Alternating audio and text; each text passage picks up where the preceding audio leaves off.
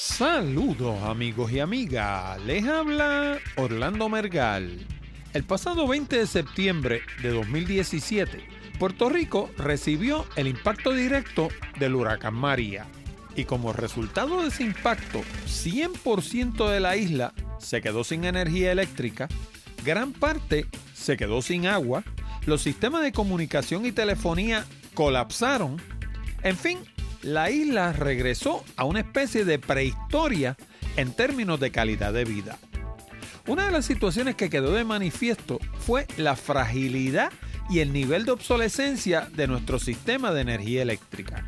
Ante esa realidad, han surgido proponentes de todo tipo de sistema alterno. Unos hablan de sustituir el petróleo y el gas natural por sistemas fotovoltaicos centralizados controlados por la Autoridad de Energía Eléctrica. Por su parte, el gobierno habla de privatizar la entidad gubernamental y poner la producción de energía eléctrica en manos privadas, lo cual dentro de un sistema de monopolio como el que tiene Puerto Rico podría ser un error monumental. Otros hablan de la producción de energía fotovoltaica a nivel individual y todavía otros hablan de la instalación de microredes eléctricas que alimenten sectores individuales, pero se interconecten con la Autoridad de Energía Eléctrica y entre sí. Y ese último tema es el que nos ocupa en este episodio. La creación de microredes que a diferencia de lo que mucha gente piensa, no solo consistiría de sistemas fotovoltaicos, sino que podría incorporar aerogeneradores, energía hidroeléctrica y cualquier otra forma de energía que no dependa del uso de combustibles fósiles.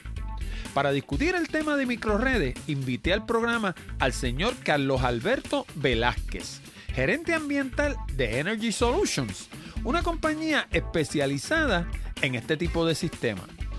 Quizás pienses que este tema es bastante puertorriqueño, que los problemas energéticos de la isla son eso mismo, de la isla, y que puedes pasar este programa por alto y regresar la semana próxima.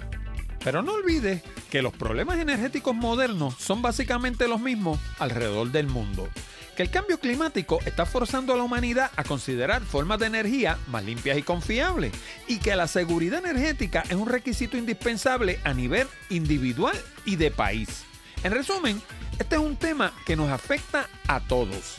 Así que no te vayas de ahí, que hoy vamos a hablar de microredes eléctricas con Carlos Alberto Velázquez. De todo eso y mucho más, hablamos en la siguiente edición de Hablando de Tecnología con Orlando Mergal.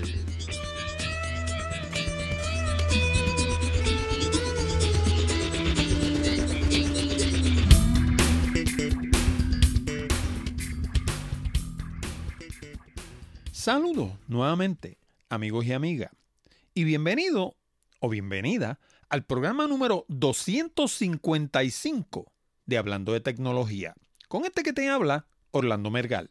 Este programa llega a ti como una cortesía de Accurate Communications. Si necesitas servicios de comunicación de excelencia para tu empresa, como redacción en inglés o en español, traducción, producción de video digital, colocación de subtítulos para video, fotografía digital, servicios de audio, páginas de internet, blogs, diseño de libros electrónicos o inclusive producir un programa como este.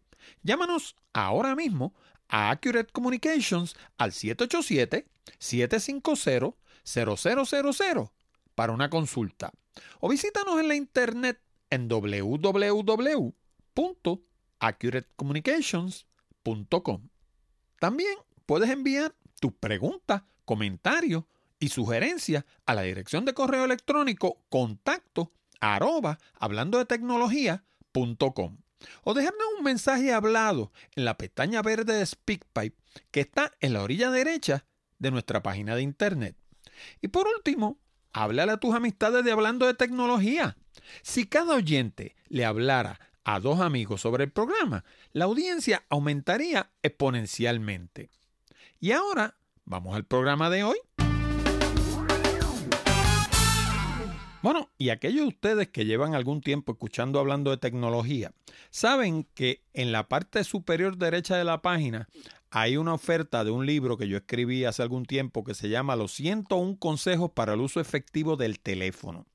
Y para obtener ese libro, lo único que tienes que hacer es escribir tu nombre, tu apellido y tu dirección de correo electrónico. Ahora, hay personas que, por alguna razón que yo no entiendo, entran la misma información dos y tres veces con correos distintos. Y francamente, no entiendo por qué, porque reciben la misma cosa, reciben el mismo libro dos o tres veces, que eh, después que tú lo tienes la primera vez y lo que quieres sacarle copia, lo copia y tienes dos copias, ¿no? Y nosotros sistemáticamente vamos a nuestras listas, las depuramos y si usted escribe tres correos distintos, yo le voy a borrar dos y le voy a dejar uno solo. Y lo mismo sucede con nuestra sección de video. Hay una sección donde nosotros tenemos videos educativos que si usted se registra los puede ver y son cerca de 100 de distintos temas. Pero pasa lo mismo, se registran dos y tres veces con dos o tres direcciones distintas de correo electrónico y yo voy y si puso tres, le borro dos y le dejo una. Así que vamos a cooperar. Eso es información que está ahí disponible para la audiencia de Hablando de Tecnología y que es 100% gratis. Pero en la medida en que hacen eso, lo que hacen es que nos obligan a depurar esas listas y a la larga van a terminar de la misma forma que hubieran estado desde el principio o si se hubieran registrado una sola vez. Eh, también durante los inicios del programa yo siempre menciono la, el botón verde que está en la pestaña derecha de la página de internet, que es un botón de SpeakPipe, donde usted tiene la oportunidad de dejar un mensaje de hasta 90 segundos del tema que sea sobre el programa. Y esta semana me reí muchísimo porque el amigo Julio García Saladín de la República Dominicana, que es uno de los oyentes más activos del programa, me pasó un mensaje de SpeakPipe que me hizo reír infinitamente. Yo les voy a pasar el, mensaje primero y luego voy a hacer mis comentarios, pero escúchenlo ustedes y ustedes me dicen. Hoy es jueves, sintonizando tu podcast favorito.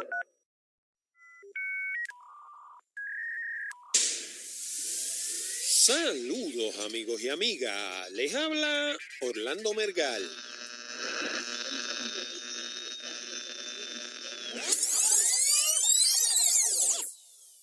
Lo sentimos. Intente de nuevo la próxima semana. y a mí me resultó súper gracioso porque es una forma muy elegante de regañarme porque no estoy sacando el programa con la regularidad que lo sacaba antes. El programa yo lo sacaba semanalmente y últimamente lo estoy sacando cada dos semanas y en ocasiones me cojo unos hiatus, como dicen allá en Inglaterra, un poquito más largo. Y es que, como ustedes saben, yo lo mencioné en un programa pasado, eh, estos esfuerzos de podcasting cuestan dinero, dan trabajo y muchas veces uno siente que uno hace todo esto y que no recibe ningún tipo de beneficio a cambio. Y lo único que tenemos todos los seres humanos en común es el tiempo. Ese es el gran ecualizador. El tiempo que tú pases haciendo A lo tienes que restar de B. Y a medida que uno va viviendo la vida, se va dando cuenta que la vida es demasiado corta. De hecho, mi amigo Jorge Seijo dice que la vida es demasiado corta para beber vinos malos. Yo estoy de acuerdo también, pero aparte de ser demasiado corta para eso, también es corta para otro montón de cosas. Y a medida que a uno se le van acumulando los intereses, cosas que uno quiere hacer, no los intereses que le debe al banco, ¿no? sino cosas que uno quiere hacer, pues entonces tú tienes que empezar a sopesar y decir, hago esto o hago esto otro, porque las mismas 24 horas no te dan para tres cosas. Tienes que escoger lo que vas a hacer y priorizar de suerte que entonces haga las cosas que más te satisfacen. El año pasado, ustedes saben, y no voy a pasar por encima de eso nuevo porque ya de hecho lo hablé en un capítulo, pero nosotros cogimos cinco meses de hiatus básicamente, porque estuvimos dos meses a principio de año en los parques nacionales en Estados Unidos y tres meses en, a final de año, durante el otoño, retratando el follaje de otoño. Este año vamos a hacer algo similar a partir de abril, así que obviamente va a haber un hiatus en el programa también, pero estoy haciendo el esfuerzo para traerles programas interesantes y programas que no pasan de moda.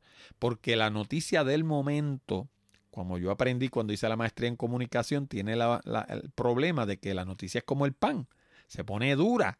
Lo que es noticia hoy, mañana ya no es noticia. Y por eso los programas de noticias no eh, ¿cómo se llama? No prevalecen a lo largo del tiempo porque lo que yo grabé hoy de la noticia del momento, el mes que viene, no le va a interesar a nadie. Ahora, estos temas que yo discuto, que son temas que pueden tener una vida útil de 5, 10, 15, 20 años, pues usted lo escucha hoy y aprende algo y si lo escucha de aquí a seis meses también aprende algo. Por eso yo estoy enfocado en ese tipo de temas. Otro tema que yo no suelo discutir son teléfonos, tabletas y computadoras por la misma razón, porque la computadora y la tableta y el teléfono de hoy ya el mes que viene son viejas y de aquí a un año están obsoletos. Así que de nuevo es información que es del momento. Y por último, Estuve un tiempo hablando un poquito del tema de podcasting, pero tengo que admitir que sobre eso hay demasiados expertos. Hay demasiada gente que llegaron a este mercado hace un año o dos y de la noche a la mañana son los grandes gurús que están hablando del tema. Y entonces la gente que llevamos en esto desde el 2007, pues realmente el tema me aburre. O sea, a mí me aburre hablar de consolas y micrófonos y cablecitos y programas y ese tipo de cosas.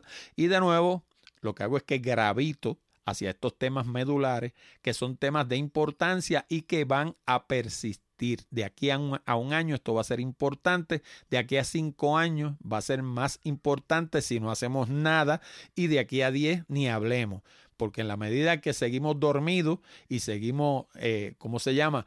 Arropándonos en el calentamiento global y en el cambio climático y no, no enfrentándolo y no haciendo nada para resolverlo, pues en esa misma medida nos vamos a ir hundiendo y hundiendo y hundiendo y lo que hoy es importante de aquí a cinco años va a ser importantísimo y de aquí a diez ni hablar. Así que ese es, si vamos a ver, el cambio más importante que ha sufrido hablando de tecnología en tiempos recientes. y la verdad que me encantó la forma en que lo resumió y lo, y lo, señaló el amigo Julio García Saladín. Así que, sin más, vamos a pasar a una entrevista interesantísima con el señor Carlos Alberto Velázquez. Bueno, amigo, y hoy tenemos un tema que si no está sonando ya, va a estar sonando muy pronto en Puerto Rico y en otros lugares de América Latina. Vamos a estar hablando de, obviamente, de energía renovable, que ese no es nuevo, de eso ya hemos hablado en el programa, pero también vamos a estar hablando sobre microredes. ¿Qué es eso de microredes? Pues eso es lo que vamos a conversar con el señor Carlos Alberto Velázquez, quien es eh, gerente ambiental de una compañía llamada Energy Solutions. Y nos encontramos en la oficina del señor Velázquez. Bienvenido hablando de tecnología. Muchas gracias, Orlando. Agradezco que haya eh, acordado conmigo venir acá para hablar de este tema tan importante este, para Puerto Rico de cara al futuro y ciertamente para trabajar con la situación de falta de energía que tenemos en Puerto Rico, que cuando vienes a ver es un tema más allá de la tecnología, se trata de justicia. La energía es un tema de justicia. Eso lo discutiremos ya más adelante. Eh, lo que quiero hacer bien claro para la audiencia de Hablando de Tecnología, muchas veces ustedes se quejan de que yo toco temas que son pertinentes a Puerto Rico solamente y de ninguna manera este es el caso la energía renovable y el tema de microredes es un tema que se aplica a cualquier país de América Latina e inclusive hay algunos países de América Latina que nos llevan una ventaja grandísima. ¿Cierto o no es cierto? Es muy cierto. Fíjate que para darte dos ejemplos, eh, Costa Rica. En los pasados dos o tres años, Costa Rica ha producido casi el 100% de toda su energía que consumen a nivel residencial, comercial e industrial mediante el uso de métodos de energía renovable. Y tengo eh, entendido que Uruguay también está en esa. Uruguay también lo está haciendo. Uruguay se ha enfocado en aerogeneradores. Este, la compañía de energía de Uruguay haciendo acuerdos con compañías privadas y están haciendo unos proyectos muy robustos que están generando más de un 40% de la energía. Pero más cerquita de aquí de la costa de Puerto Rico, la República Dominicana tienen un proyecto en la República Dominicana donde aspiran a que todos los techos de las escuelas públicas, todos los techos de los edificios públicos tengan placas fotovoltaicas y placas solares para generar su energía. Eso suena como a sentido común, que decía mi mamá que no es el más común de los sentidos, pero eso suena como a sentido común. Pero Orlando, mira, mira, mira lo que es la cuestión de la voluntad política o lo que es la, una sociedad que está dispuesta y quiere ver resultados. Uno trae una idea como esa a Puerto Rico y el primer pero que te ponen es Ay, pero se las van a robar. Oye, pues bregamos con esa situación. Pero primero tenemos que tomar la determinación que los espacios ya construidos, como son los techos públicos, deben ser los lugares idóneos para instalar placas fotovoltaicas a través de todo Puerto Rico. De eso también vamos a hablar porque tengo una pregunta específicamente sobre ese tema. Pero antes de pasar a eso, me gustaría que me hable un poquito de usted. Hábleme de quién es Carlos Alberto Velázquez, pues más o menos cuál es su formación y cómo es que llega a este rollo de la energía renovable. Y digo rollo porque en Puerto Rico ciertamente es un rollo. En otros países, como digo, lo ven como sentido común, lo ven como lo obvio, pero aquí lo vemos como el pero. Pero esto no se puede, pero esto da trabajo, pero esto es imposible, pero esto es más caro. Eh, el pero esto y el pero aquello, y mientras tanto, 30% del país sigue sin luz. Y el pero nos muerde. Eso hace. Ese es el otro perro. No, pero mira, eh, y, disculpa que me estaba adelantando los temas, pero yo sabía... No, no, no, hay problema, no hay problema. Eh, Carlos, Carlos Alberto Velázquez es un gerente ambiental. Eh, me eduqué en, en, gerencia ambiental en la Universidad de Maryland y en la Universidad de Vermont. y estoy trabajando por los pasados años aquí con Energy Solutions, que es una división de Precision Prototypes y Components. Esa compañía en particular le da servicios eh, a la farmacéutica y la manufactura en Puerto Rico. Desde la perspectiva de, dar servicio a la farmacéutica y, la, manufactura en Puerto Rico, eh, es que se desarrolla esta división de energía renovable para trabajar soluciones este, de energía a, Puerto Rico. Y me trajeron pues, para dirigir esa división. Estás escuchando Hablando de Tecnología. Para suscribirte, visita www.hablandodetecnología.com y busca los enlaces de suscripción debajo del reproductor de audio de cada programa. ¿Qué características tiene que tener una fuente de energía para que se considere renovable? Bueno, la característica más importante que tiene que tener una fuente de energía es que no degrades esa fuente. Quiere decir, que sea interminable, ¿verdad? Tú estás usando, por ejemplo, el aire y el aire siempre va a soplar. Por ende, tú le pones a ese aire unas aspas que lo interceptan a un ángulo en particular y tú siempre vas a tener una fuente y un recurso para crear, para ir de la energía potencial del movimiento a la energía cinética a la energía eléctrica. Eso es una energía renovable. El sol los estudios nos dicen que el Sol nos va a durar, lo que le llamamos Sol Invictus, ¿verdad? El Sol nos va a durar por lo menos 6 billones de años. Bueno, pues nosotros nunca vamos a ver, ¿verdad?, que esa fuente se acabe. So, para todos los sentidos, eso es una fuente que es renovable. Siempre va a estar ahí disponible para todo. Eh, el agua, por ejemplo, fluyendo, pasando por unas hidroturbinas. Esa agua nunca se degrada, esa agua en cantidad y en fuerza siempre está ahí, la puedes usar para mover una turbina y generar, ¿qué? Nuevamente, electricidad. Esas son fuentes renovables. Yo a veces me gusta actuar como el abogado del diablo. Y hay, hay, gente que dice que la producción de equipos, eh, por ejemplo, solares, placas, baterías, ese tipo de cosas, eh, en Puerto Rico sería una solución verde, pero en los sitios donde eso se produce contamina en cantidad. ¿Qué hay de cierto en eso? Por ejemplo, las placas tengo entendido que las hacen mayormente en China. Las baterías no tengo idea dónde las harán. Pero quiero saber eso porque eso va atado a una pregunta que le voy a hacer después. Y quiero saber cuán contaminante es la operación de producir equipos que se van a utilizar luego para producir energía renovable. Eso es una gran pregunta, Orlando, porque yo creo que entonces tenemos que reconocer que el impacto de la sociedad, el impacto acumulativo de las acciones eh, de la sociedad moderna, eh, comercial, industrial, es real. Eso es lo que se llama la huella de carbono. La, la, huella de carbono de nuestra sociedad es real, por ende. Entonces, ¿qué tenemos que preguntarnos nosotros? Nos tenemos que preguntar nosotros cómo minimizamos ese impacto. Nunca lo vamos a lograr llegar a cero, ¿no? Eh, hay un filósofo por ahí que dice, bueno, si Puerto Rico de repente adopta la cultura Amish y pues todo es por caballo de fuerza, por fuerza de caballo, pues ve, ella es diferente, ¿verdad? Estamos minimizando. Pero así no somos, somos una cultura, una cultura moderna. Entonces. De eso de los Amish se hacen muchísimos chistes, pero me voy a portar bien. No, no. está bueno, está bueno.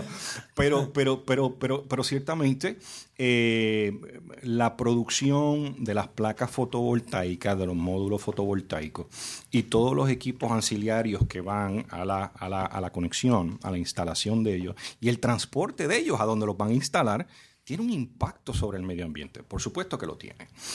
Pero es mucho menos que el impacto que tiene que la quema, la generación de combustibles fósiles para generar energía. Te doy dato, te doy un dato.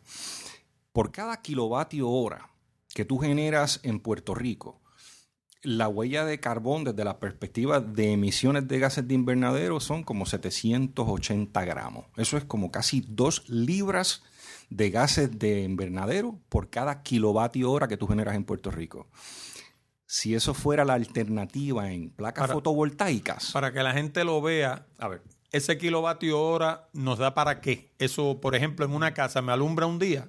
un kilovatio hora, una casa típica de Puerto Rico consume 500 a 600 kilovatios hora al mes. ¿Ok? O sea que esos son como. mm, ah, como más de 12.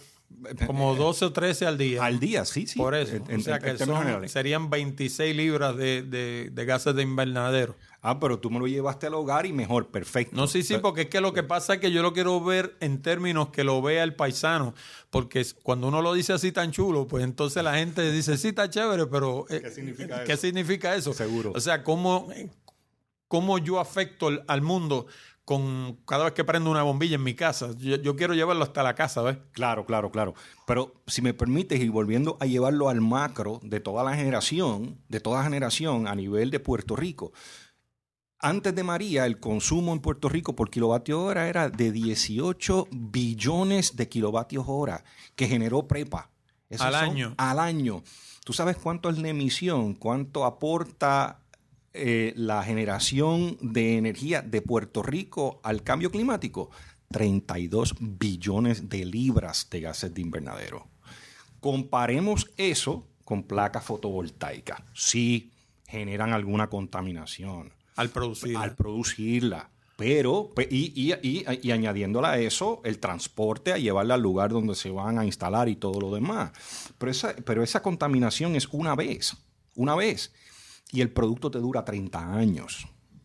Cuando tú llevas eso a 30 años, el impacto es como 25 gramos por kilovatio hora. Es 0.02 libras versus 1.8 libras. Estamos hablando de 30 veces menos contaminante. Esto es todo comparativo, esto es todo relativo. Nuestra actividad humana siempre va a contaminar. ¿Qué buscamos? Minimizar la contaminación a, la menor cantidad posible. Ahora bien, cuando me hacen esa pregunta, yo siempre hago la siguiente pregunta. ¿Cuál es la energía que menos contamina? La energía que menos contamina es la que no se usa.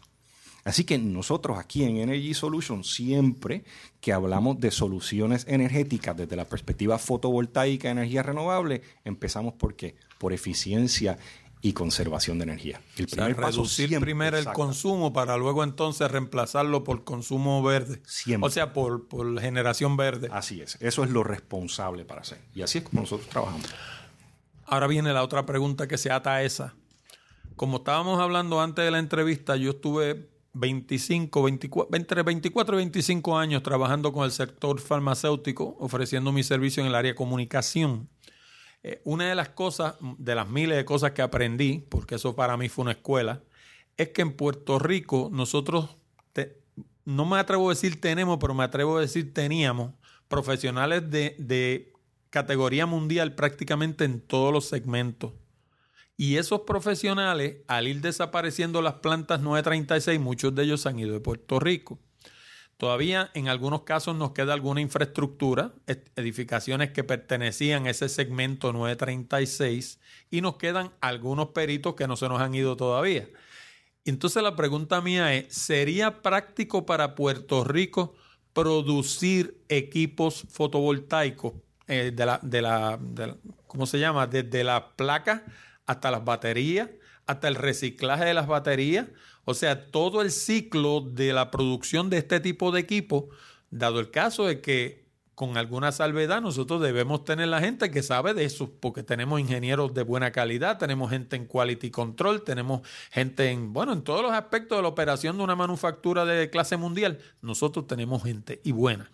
Sí, sí, y eso, y eso damos fe aquí en Energy Solutions, porque la gran mayoría de mis compañeros trabajan casualmente en la farmacéutica y la manufactura aquí en Puerto Rico, dando servicios. Ah, y vemos esa calidad de profesional que hay en Puerto Rico. Regresando entonces al tema de cómo minimizamos la contaminación, en la medida que se generen esos sistemas lo más cercano a su uso, todavía contaminas menos. Así que la contestación a tu pregunta es, por supuesto, inequívocamente. En Puerto Rico hay naves industriales que con el espacio y la infraestructura para establecer plantas de manufactura, de fotoceldas, de placas, módulos completos fotovoltaicos, del reciclaje de las placas fotovoltaicas que fueron averiadas durante María. En Puerto Rico ahora mismo tenemos una mina de 150 mil o 200 mil placas que se rompieron, entre comillas, que han sido averiadas, que si las colectamos, si tenemos un poquito de voluntad política y de, y de, y de, y de, y de idear un sistema de desarrollo económico diferente y comunitario, pudiésemos colectar, recolectar muchas de esas placas que están averiadas, reacondicionarlas y echarlas nuevamente al mercado. ¿Para qué? Para electrificar las áreas remotas del país, chicos, y usarlas en sistemas pequeños de energía renovable. De hecho, Para- esa es mi próxima pregunta, porque de hecho, eh, yo no sé cómo se llama la regulación, pero yo soy fanático de los equipos Apple. Y los equipos Apple, una de las cosas que tienen es que son 100% reciclables. No utilizan nada en la manufactura de los equipos Apple que no se pueda reciclar. Básicamente un iPhone te lo cogen y te lo desarman, te lo muelen y te hacen otro iPhone. Y todo, por ejemplo, todo el material que contenía ese iPhone termina en un teléfono nuevo. Y lo mismo pasa con las Macintosh y lo mismo pasa con todos los equipos que ellos manufacturan.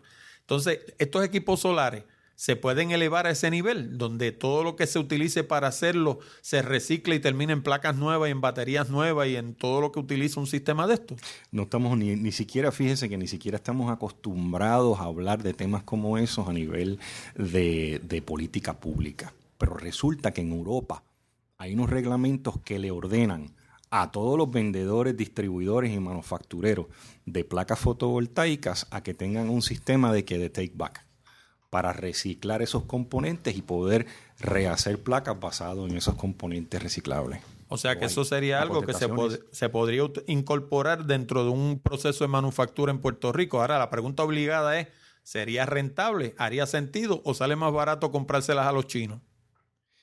Eh, bueno, eh, si vamos a ver que, que la, la- contestación a la pregunta de que si sale más barato es una, es una pregunta si lo están subsidiando, si lo están incentivando en China, este, si hay controles ambientales en las áreas de manufactura, si se paga un salario justo a los trabajadores, eh, si hay seguridad eh, en el empleo para esos trabajadores y cosas que pueden hacer la manufactura en China mucho más competitiva a corto plazo para pues manufacturar cosas más baratas. Pero nuevamente, nuevamente, si nosotros vemos esas 150 mil o 200 mil placas que están por ahí averiadas y las incorporamos en un sistema de remanufactura y adiestramos a unos muchachos con alguna capacidad tecnológica para reacondicionar estas placas, por supuesto que es competitivo. Y podríamos usar la fábrica de fomento en vez de estarla llenando de gomas de carro gastadas. Por supuesto, por supuesto Eso es, que otro, pro- sí. es otro programa, pero de- esa es la realidad de lo que está pasando. Y, y claro, y claro, Orlando, o sea, hay que responsablemente habría que sentarnos con los números y mirarlo. Pero hay que plantearlo. Y alguien tiene, tiene que sentarse a mirar los números a ver si es rentable o no. Y si no es rentable, si no fuese rentable de inmediato, hay que hacerse la pregunta, como política pública, ¿vale la pena entonces hacer alguna inversión en la creación de empleos nuevos, empleos verdes y el uso apropiado de esos recursos que están ahí para energizar áreas remotas en Puerto Rico? Hombre, la contestación es por supuesto que sí.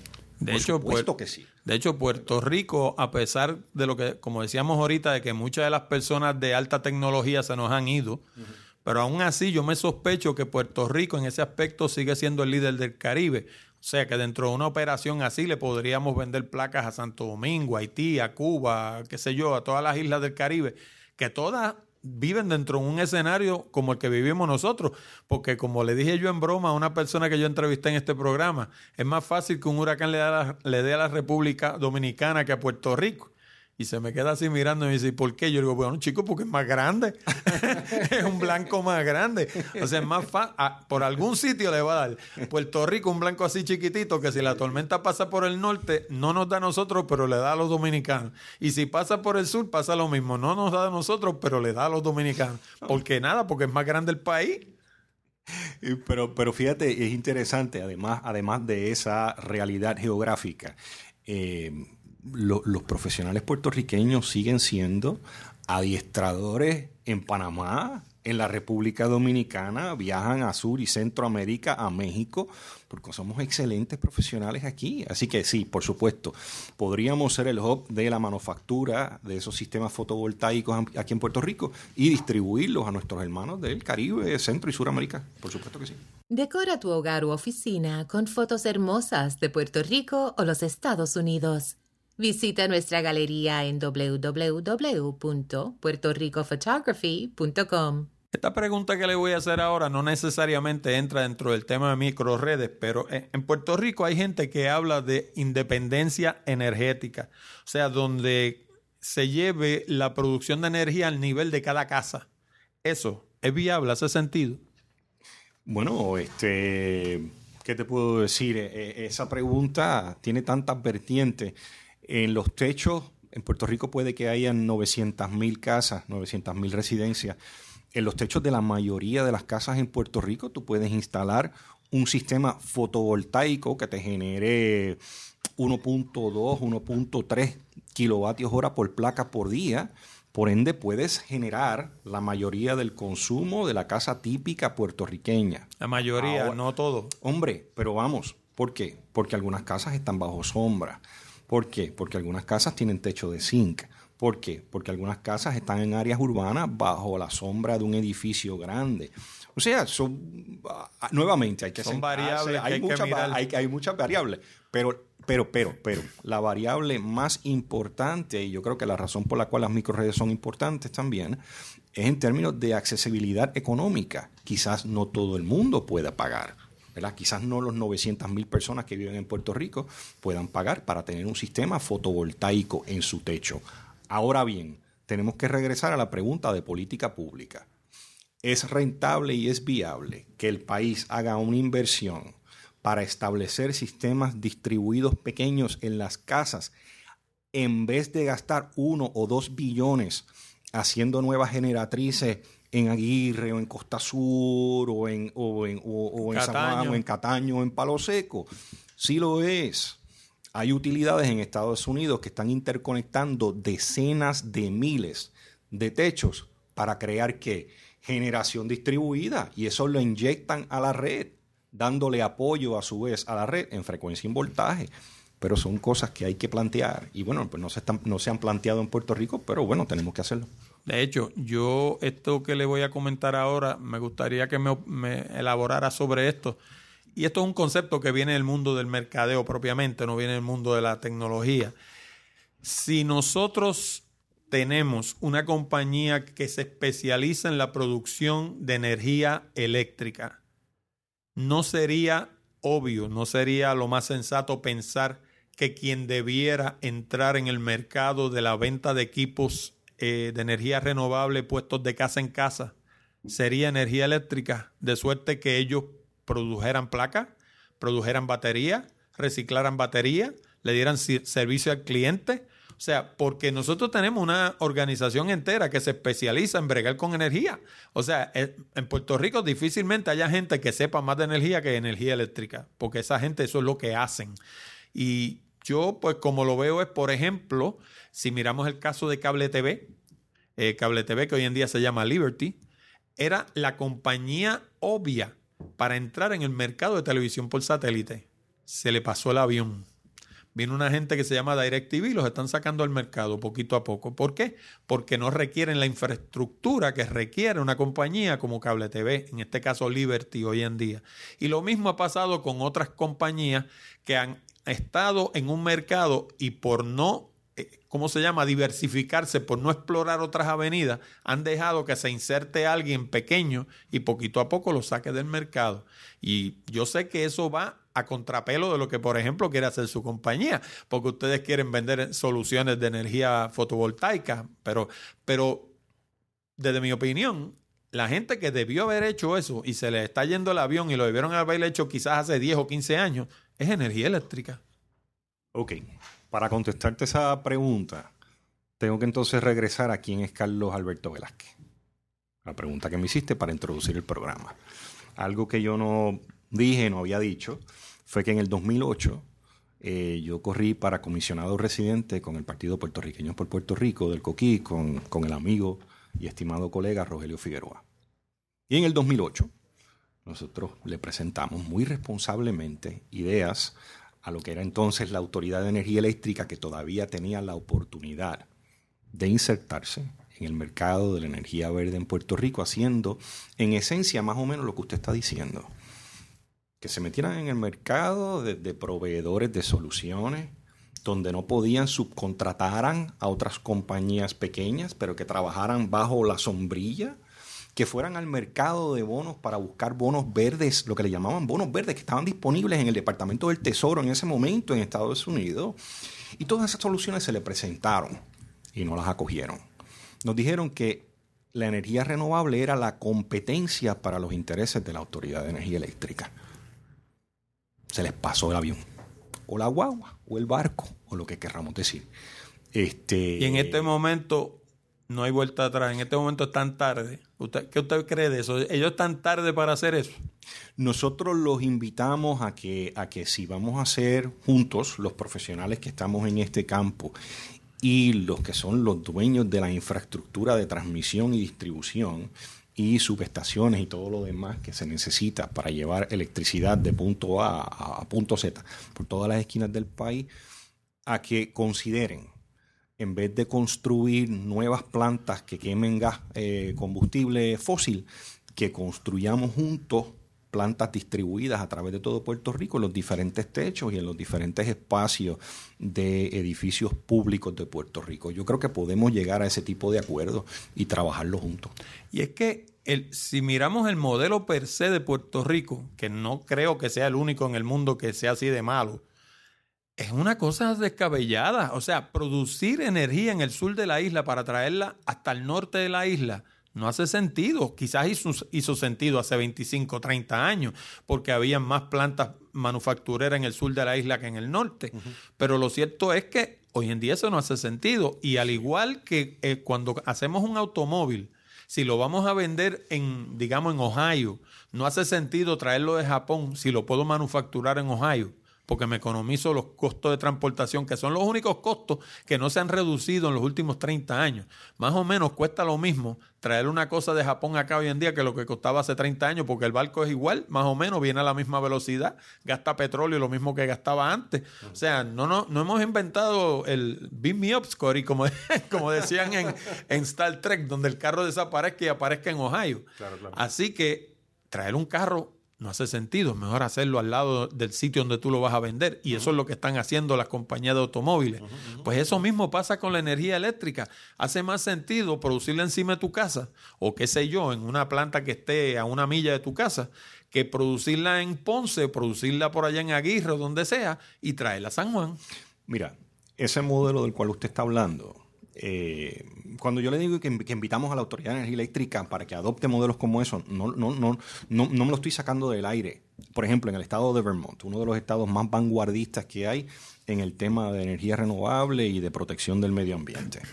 La compañía de generación de energía que se llama Green Mountain Power, en áreas remotas de su red, en vez de seguir dándole mantenimiento a las líneas de distribución, a las subestaciones, a todo lo demás, han cortado esos sistemas y ellos, la autoridad, la compañía de electricidad de ese estado, está poniendo sistemas aislados a esos clientes con placas fotovoltaicas y sistemas de baterías, que ellos son los dueños, los clientes le pagan una renta mensual razonable, muy por debajo de lo que pagaban por el consumo eléctrico y le hace sentido a la compañía de energía porque se ahorran en el mantenimiento que le tienen que dar a esas líneas y cientos y cientos de millas que tienen bregar con los temas del clima en Vermont, que son unos climas, unos climas tan extremos desde la perspectiva de frío, y tienen que unos clientes muy contentos con sistemas de baterías robustas y de placas fotovoltaicas en sus techos. De hecho, yo es le- ganar, ganar. Y yo- en Puerto Rico podemos hacer lo mismo. Yo le pasé por el lado a uno, eh,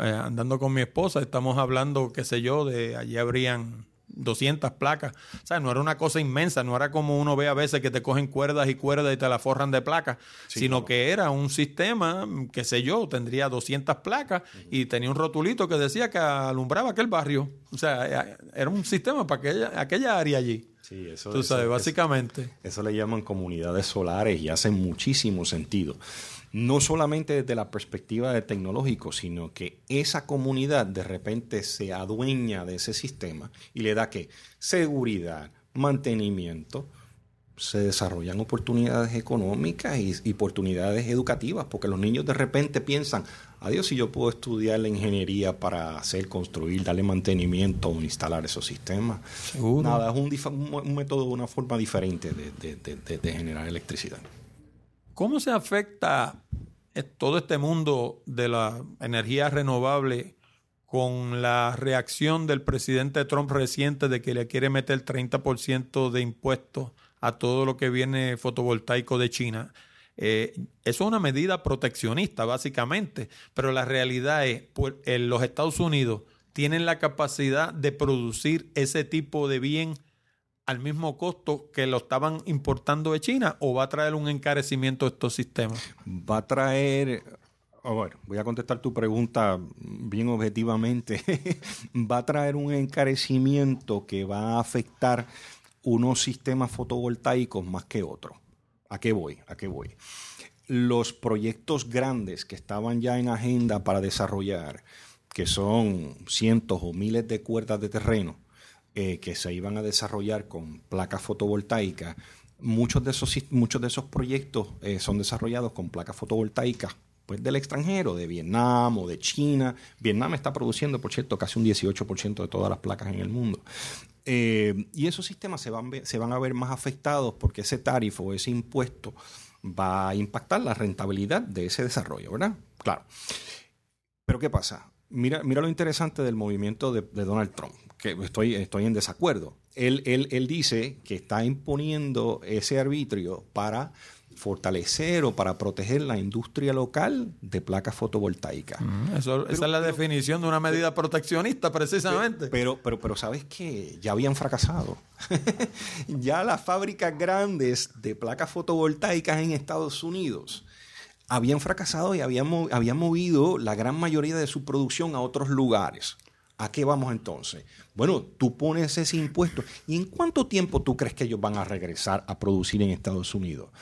No lo van a hacer porque no les, no le va a ser rentable. Se hacen de cuenta que a Trump le quedan dos años y ahorita se lo cancelan. Seguro, o sea, no, no, de verdad que no entiendo. A mí me parece que la movida de Donald Trump va más a su base política, que es la base política de los combustibles fósiles. O sea que es una Recuerda- medida para las gradas.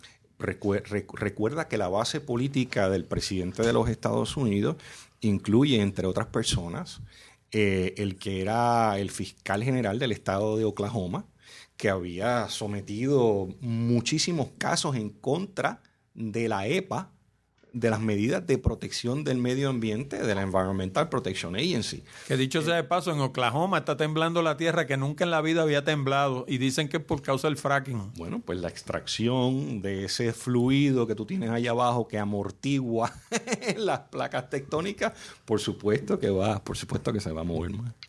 Hace un rato me estaba hablando del reciclaje de las placas que fueron afectadas por Irma y María. ¿Cuán grave fue eso y por qué fue eso? ¿Es que estaban mal puestas? ¿Es que son frágiles?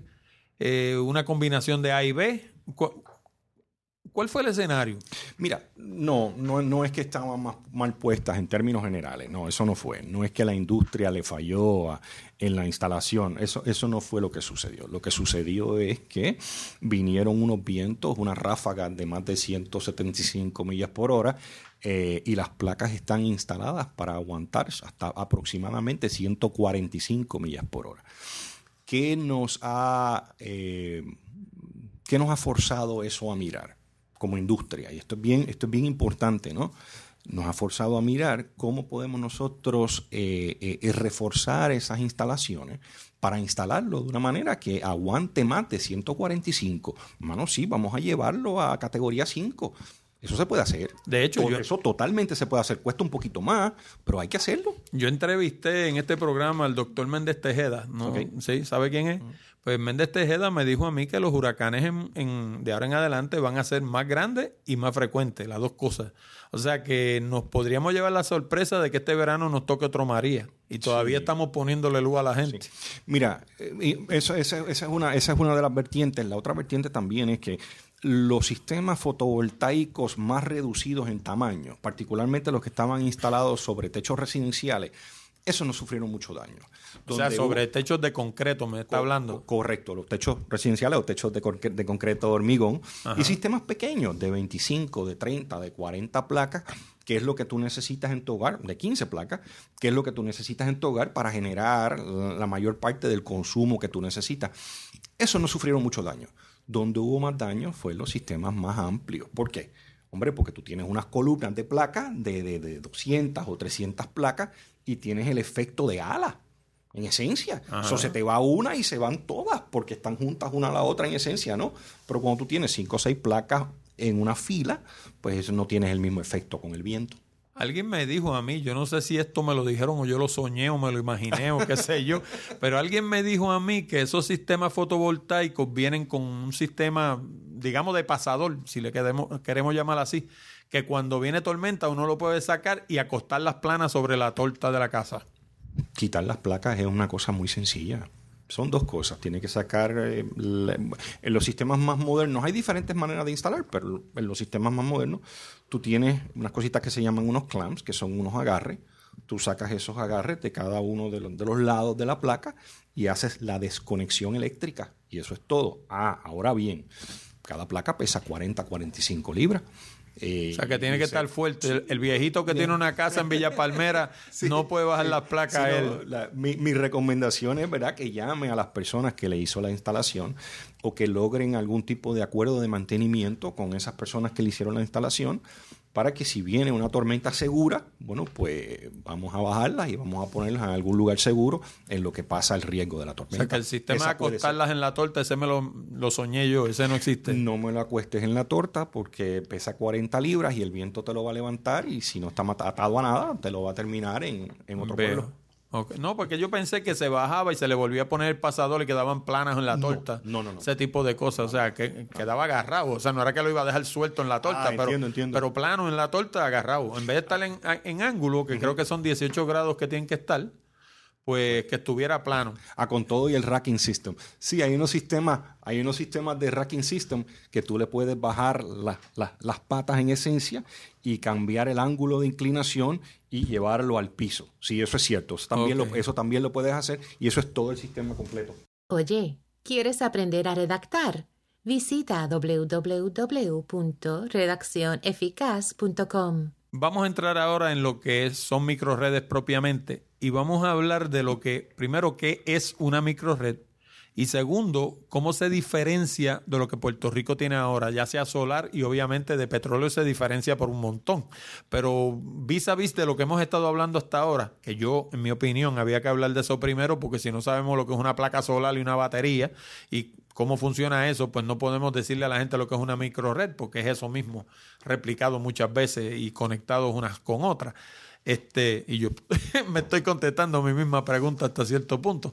Pero básicamente esa es la pregunta. ¿Qué cosa es una microred y cómo se diferencia lo que tenemos ahora? Mira, se diferencia, se, diferencia de muchísimas maneras y, y la microred, la definición de la microred es una definición eh, variada, depende según quién te la esté contestando. De, de hecho, En Europa tiene una definición y en Estados Unidos tiene otra. Pero vamos a, vamos a la que estamos usando acá en Puerto Rico.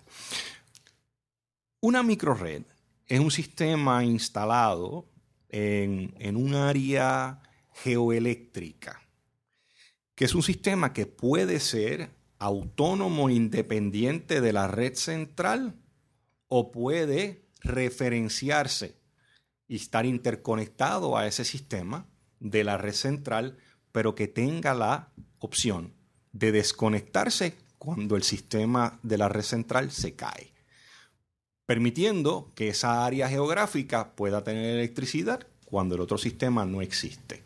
Ahora bien, una microred no es solamente la multiplicación de muchas casas con placas solares.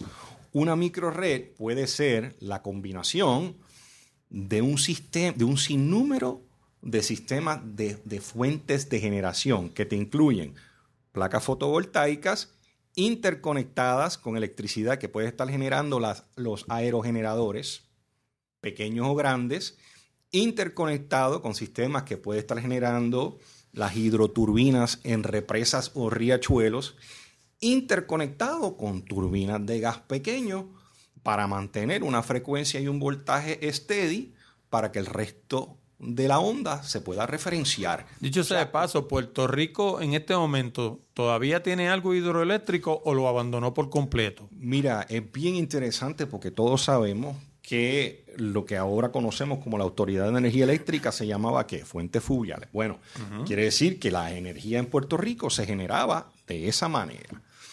Esa infraestructura no en buen estado, pero todavía está en Puerto Rico. Pero no Ahora, funciona. amigo. o sea, ninguna está produciendo luz. Hay, hay una o dos que están produciendo un poquito, la de Caonilla. Caonillas en, en, Arjun- en Arjunta, ¿verdad? Creo que queda en Ar- No tengo idea. La de Caonilla. Esa está produciendo, esa está produciendo algo.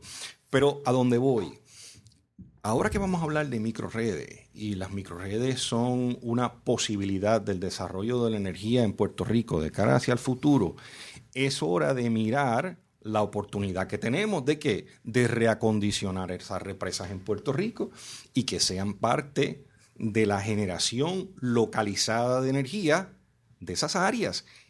Porque- de hecho, como, como yo lo entiendo, lo único que hay que arreglar es la parte generatriz porque la represa funciona, está allí, que el agua no se está yendo. Bueno, o sea, la parte de concreto no hay que hacer nada. Claro, claro, claro, pero pudiesen haber transformadores que hay que mirar, subestaciones, líneas de Por eso, distribución. la todo parte demás, ¿no? eléctrica. Claro, la parte eléctrica.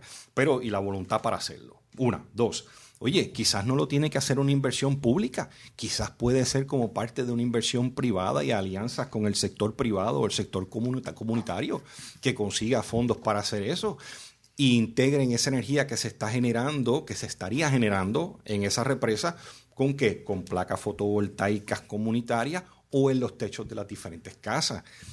Esa es la visión que tenemos para la microred y eso es lo que hay que desarrollar en Puerto Rico. Pero resulta que esas represas están en las áreas remotas del país, que son las áreas que en este momento no tienen electricidad. Oye, estas cosas se atan, vamos a aprovechar esta oportunidad, no la dejemos pasar. Ay, mi madre Jesús. Y, y- Bueno, la, pero- pre- la pregunta obligada de eso se la voy a dejar para ahorita porque si no nos vamos por otra vertiente. Pero esa, eso, ese comentario tiene una pregunta obligada. Este, y esto es algo, esto que le voy a preguntar ahora es algo que en lo que la mayoría de la gente por ahí común y corriente no piensa. Puerto Rico está ya insertado dentro de la era digital. Eh, unos más que otros. Hay gente todavía que están por ahí con la carta y el sello, pero la mayoría de la gente ya saben lo que es un email y saben lo que es un mensaje de texto y todas esas cosas. La mayoría de la gente tienen televisores de pantalla plana en su casa. Queda uno que otro televisor de tubo, que le tienen un nombre de lo más curioso por ahí los muchachos. Pero vamos a decir televisores de tubo, para portarnos bien. Y así por el estilo. Eh, Puerto Rico está insertado de lleno en la, en la era digital. Los equipos se controlan por control remoto, tienen lectores eh, LED en la pantalla, todo eso funciona digital. Y eso, todo se afecta por tres cosas tres características de la energía eh, eléctrica que muy poca gente toca. Y esas tres características son el voltaje, la frecuencia y el ruido. El voltaje, pues, es lo que se llama la amplitud de onda, ¿no? Cuánto sube a una onda sinusoidal, pues el- el- el- la amplitud de esa onda, eso es lo que determina el voltaje. La frecuencia es cuántas veces sube y baja esa onda sinusoidal por segundo. Y el ruido es cualquier cosa espuria que entre ahí que no tenga nada que ver con esa onda sinusoidal. Si la miramos en un osciloscopio y aquí la mitad de la audiencia se nos fue, no entendieron nada. Pero si miramos esa onda en un osciloscopio, en vez de ver una onda sinusoidal limpiecita, vemos un revolú. Sí, ruido, lo que le llamamos ese Correcto. ruido, los harmonics. Correcto, pero ese ruido te coge un chip y te lo, te lo funde. O sea, lo- si no te lo funde, te lo vuelve loco, pero generalmente te lo funde. Y, y particularmente en, en- en lo que son cuestiones electrodomésticas modernas. Sí, señor, las alarmas, todo esto que estamos hablando del Internet of Things, en Puerto Rico no puede funcionar porque con la corriente sucia que nosotros tenemos aquí, la mitad de esas cosas no van a funcionar. Entonces, la pregunta mía es, ¿cuán, y esta palabrita viene de Estados Unidos, allá le encanta este término, data safe, es la energía renovable? ¿Cuán limpia es esa onda sinusoidal para un mundo que vive digital? Sí. Mira, eso es una gran pregunta, este, porque una de las, un- uno de los beneficios importantes de, las de las microredes es que las microredes bien desarrolladas le dan apoyo en frecuencia y voltaje a las redes. ¿Por qué? Porque eso te- se está generando más cerca de la fuente, ¿verdad? Más, más cerca de la fuente. Tú tienes energía que viene de unas subestaciones a, a- a- a mucha distancia con la posibilidad de que ruido esté entrando por cargas este, reactivas o ese tipo de cosas que puedan estar entrando en, en- en- en el- en esa, en esa red. Por inducción. Por, por inducción. Y cuando tú tienes de repente microredes más cerca de esas fuentes, pues tú puedes tener un mejor voltaje, una mejor calidad. Ole, no es cantidad, es calidad de electricidad. Correcto. Eso es lo que estamos hablando. Estamos hablando de calidad de electricidad. Correcto. De hecho, yo tengo eso- ese problema en mi casa y me cansaba de llamar la energía eléctrica, no me hacen caso. Claro. Digo, chico, en esta casa no se puede escuchar un radio, porque tú prendes un radio y lo que te entra es ruido. los, los, los, los inversores modernos de todos los sistemas fotovoltaicos tienen la mejor tecnología para los mejores filtros para trabajar con temas como eso. De hecho, hay código, el 1547, el 1721, que, que, que trabajan específicamente este, con la calidad de la electricidad que se genera con los inversores. Así que eso está contemplado y es lo que, lo que usamos aquí en Puerto Rico y es lo que usa la industria. ¿Qué modelos exitosos me podría usted señalar de microredes, qué sé yo, en nuestros vecinos del Caribe quizás, o en Am- América Latina, o en Est- Estados Unidos? Porque Estados Unidos dice que es el líder del mundo en todo. Sabe Sí. Dios, sabe Dios. A lo mejor los alemanes Sí. le llevan un rollo, que de hecho, tengo entendido que Alemania está bien metida en la energía solar. Y Sí. sin embargo, no tiene ni la mitad de la energía solar que tiene Puerto Rico. Claro, claro. Mira, eh, cuando hablamos anteriormente de que no deberíamos dejar pasar las oportunidades, lo decimos porque otros países y otras eh, sociedades se han visto en situaciones similares a la que está pasando Puerto Rico ahora después de una catástrofe de clima y han aprovechado para desarrollar microredes robustas y resilientes. Te doy tres ejemplos que me vienen a la mente rápido. Eh, el tsunami de dos- 2011 que afectó a el Japón. terremoto que afectó a Japón. El de Fu- Fuji, Fu- fu- la- la- Fuji la- algo, la, la- Fuji. sí, esa, misma, que, se esa inundó, misma. que se inundó y todavía tienen problemas. Y, la- y la- y las plantas nucleares de generación eléctrica de esas áreas costeras que le daban energía a unas plantas industriales importantes en Japón, las de Honda y las de Toyota, además de las comunidades. Se unió Honda, Toyota y las comunidades y crearon microredes para salir de ese problema inmediato. Por cierto, usando las baterías de litio de los mismos carros y con placas fotovoltaicas, energizaron su producción para no perder, ¿verdad? Obviamente, porque tenían una, una imperativa económica, ¿no?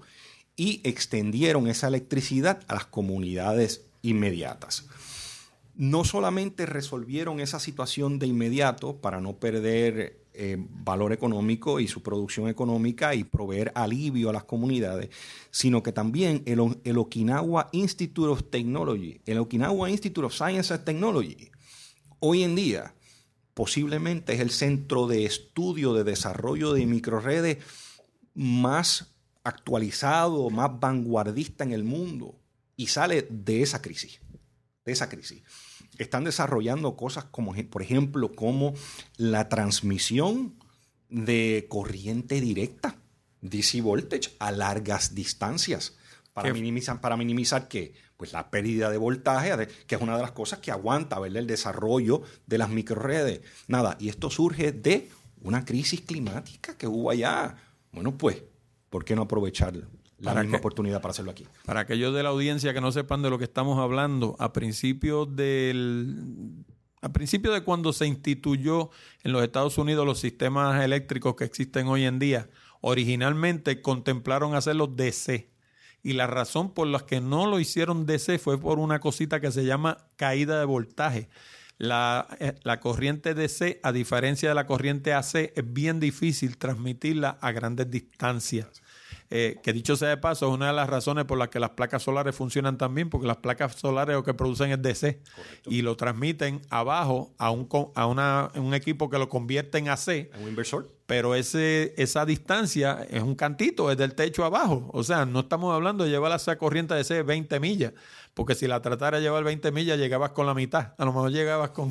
claro, claro. A, menos, a menos que instales unos sistemas de, de batería de almacenamiento de energía y ese sistema de almacenamiento de energía te mejora esa calidad, te vuelve a subir ese voltaje y te lo mantiene al nivel que lo puedes usar a larga distancia. Nada, cosas que se están desarrollando en ese en el Okinawa Institute of Technology.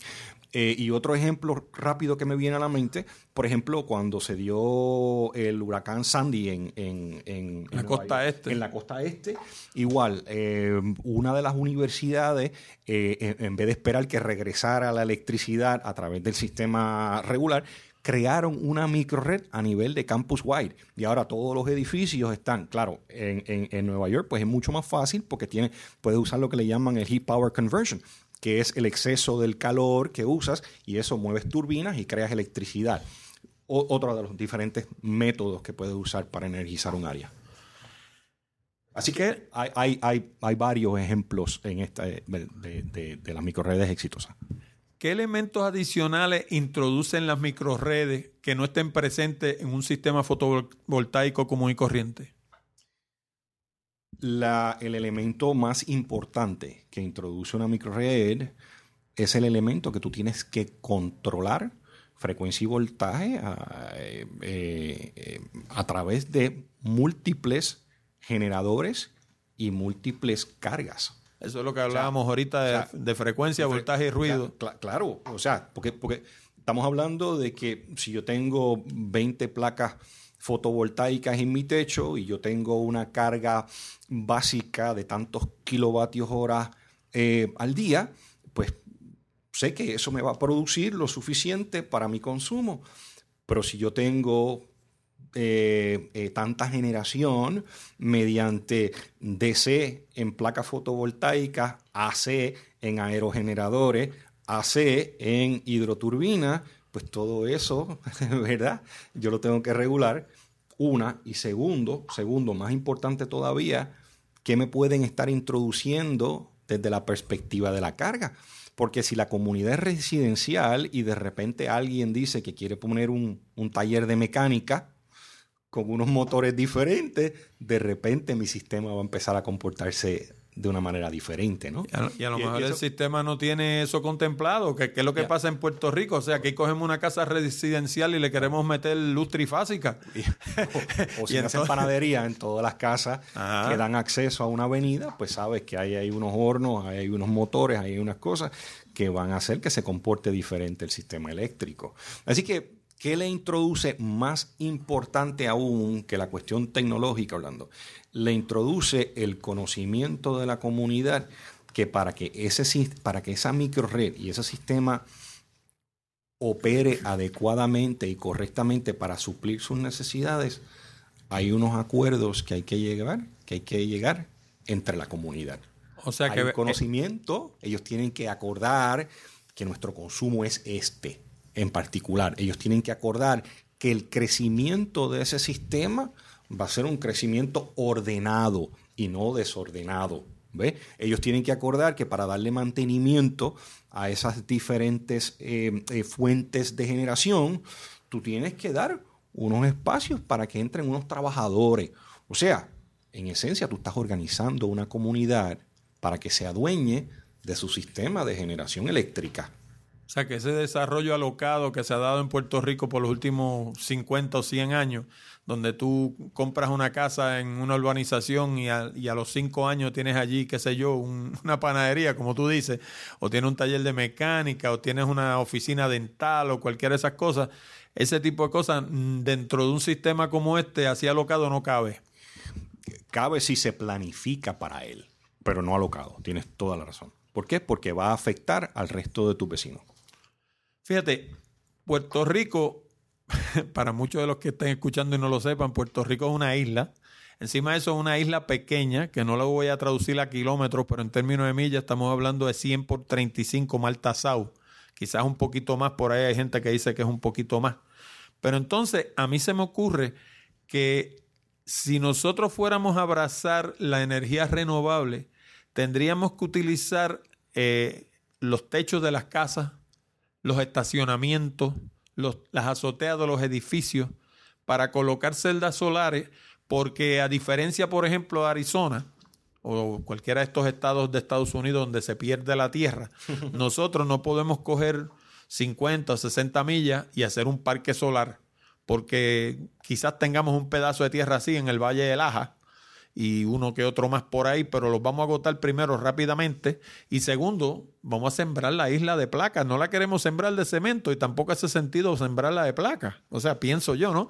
¿Qué usted cree de eso? O sea, yo pienso que si nosotros de verdad como país vamos a abrazar esto, tenemos que abrazarlo dentro de un escenario donde lo coloquemos, donde ya existe algo, no tupir el resto del país con placas solares. Bueno, nosotros, yo creo que lo más responsable es, nosotros siempre hemos eh, apoyado que el desarrollo de la energía renovable en Puerto Rico sea impactando mayor- mayormente las áreas que ya están impactadas, utilizando ¿verdad? lo que es la huella de concreto del país, que sí, bien puede ser los estacionamientos, que sí bien puede ser las orillas de los expresos, los aeropuertos, las pistas, eh, los techos de las casas, por supuesto, particularmente los edificios públicos, por supuesto que sí. Pero acuérdate de una cosa, hablando que nuevamente no podemos igualar energía renovable con solamente placas fotovoltaicas. Invito a que miremos esto de una forma más amplia y, reconozcamos, ¿no? Que también estamos hablando de las represas y las hidroturbinas. Vamos a reacondicionar esas áreas. Porque de esas fuentes quizás podemos sacar otros 200 o 300 megavatios.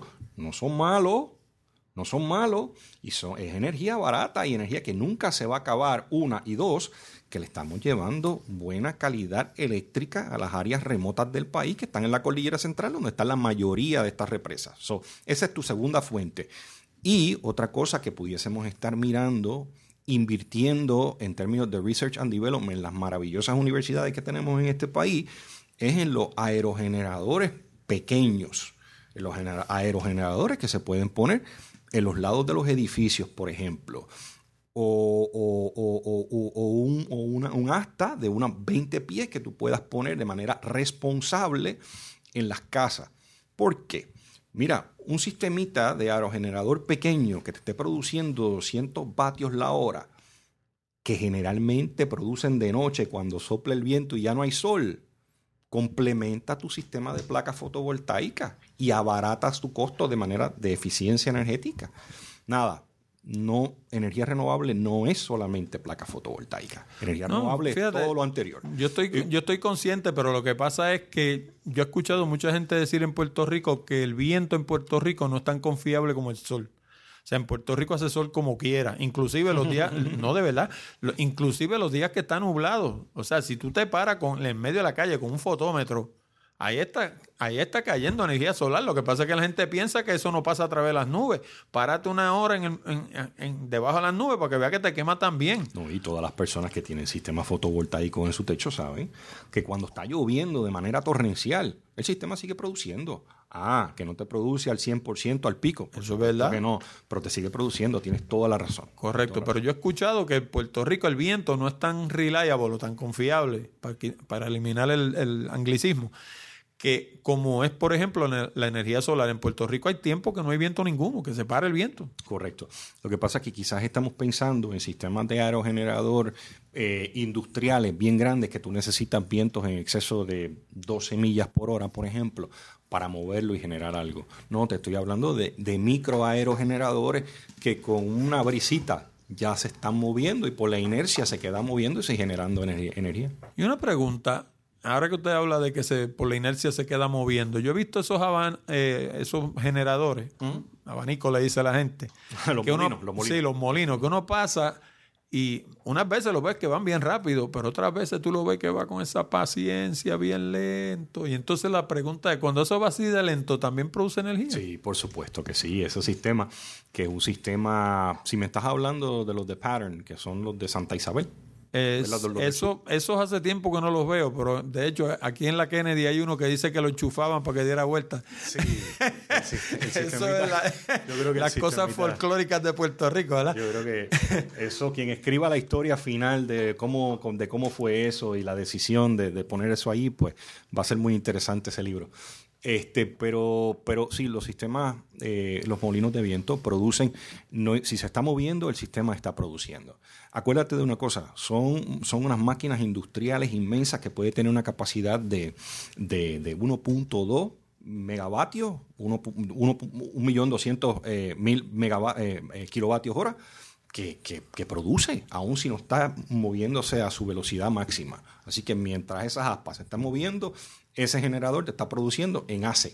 Sí, porque eso, es co- me eso- imagino que eso- adentro debe eso- tener algún tipo de transmisión o algo que- correcto. Que, te convierte ese movimiento lento en un movimiento rápido para que mueva un transformador, un generador un allá generador, adentro. Un generador y te sale en AC y te sale en corriente alterna.